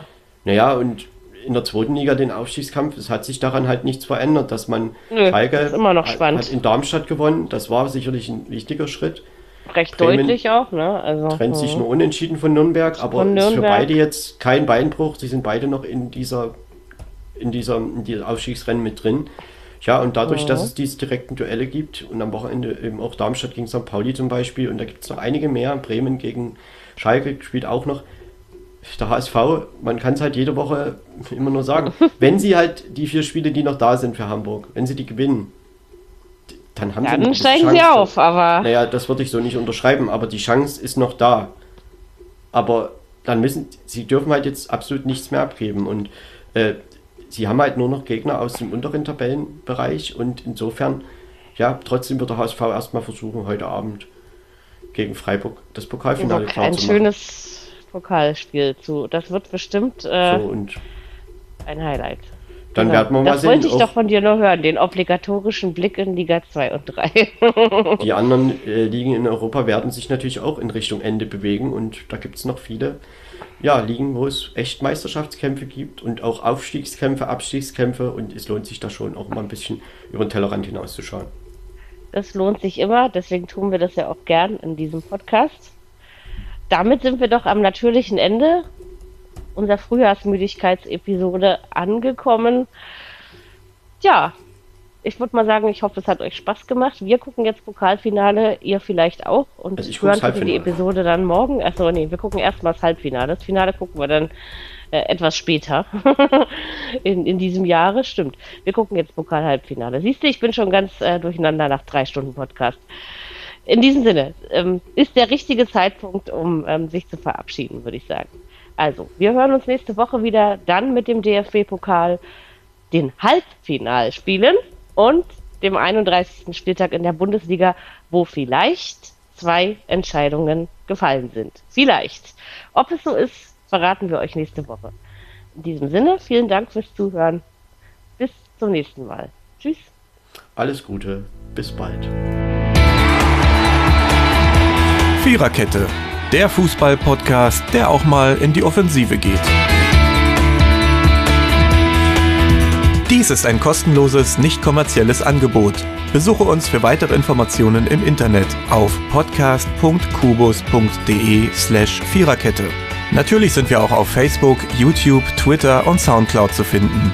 Wir freuen uns über Bewertungen, Rezensionen und sonstiges Feedback auf iTunes oder in den sozialen Netzen.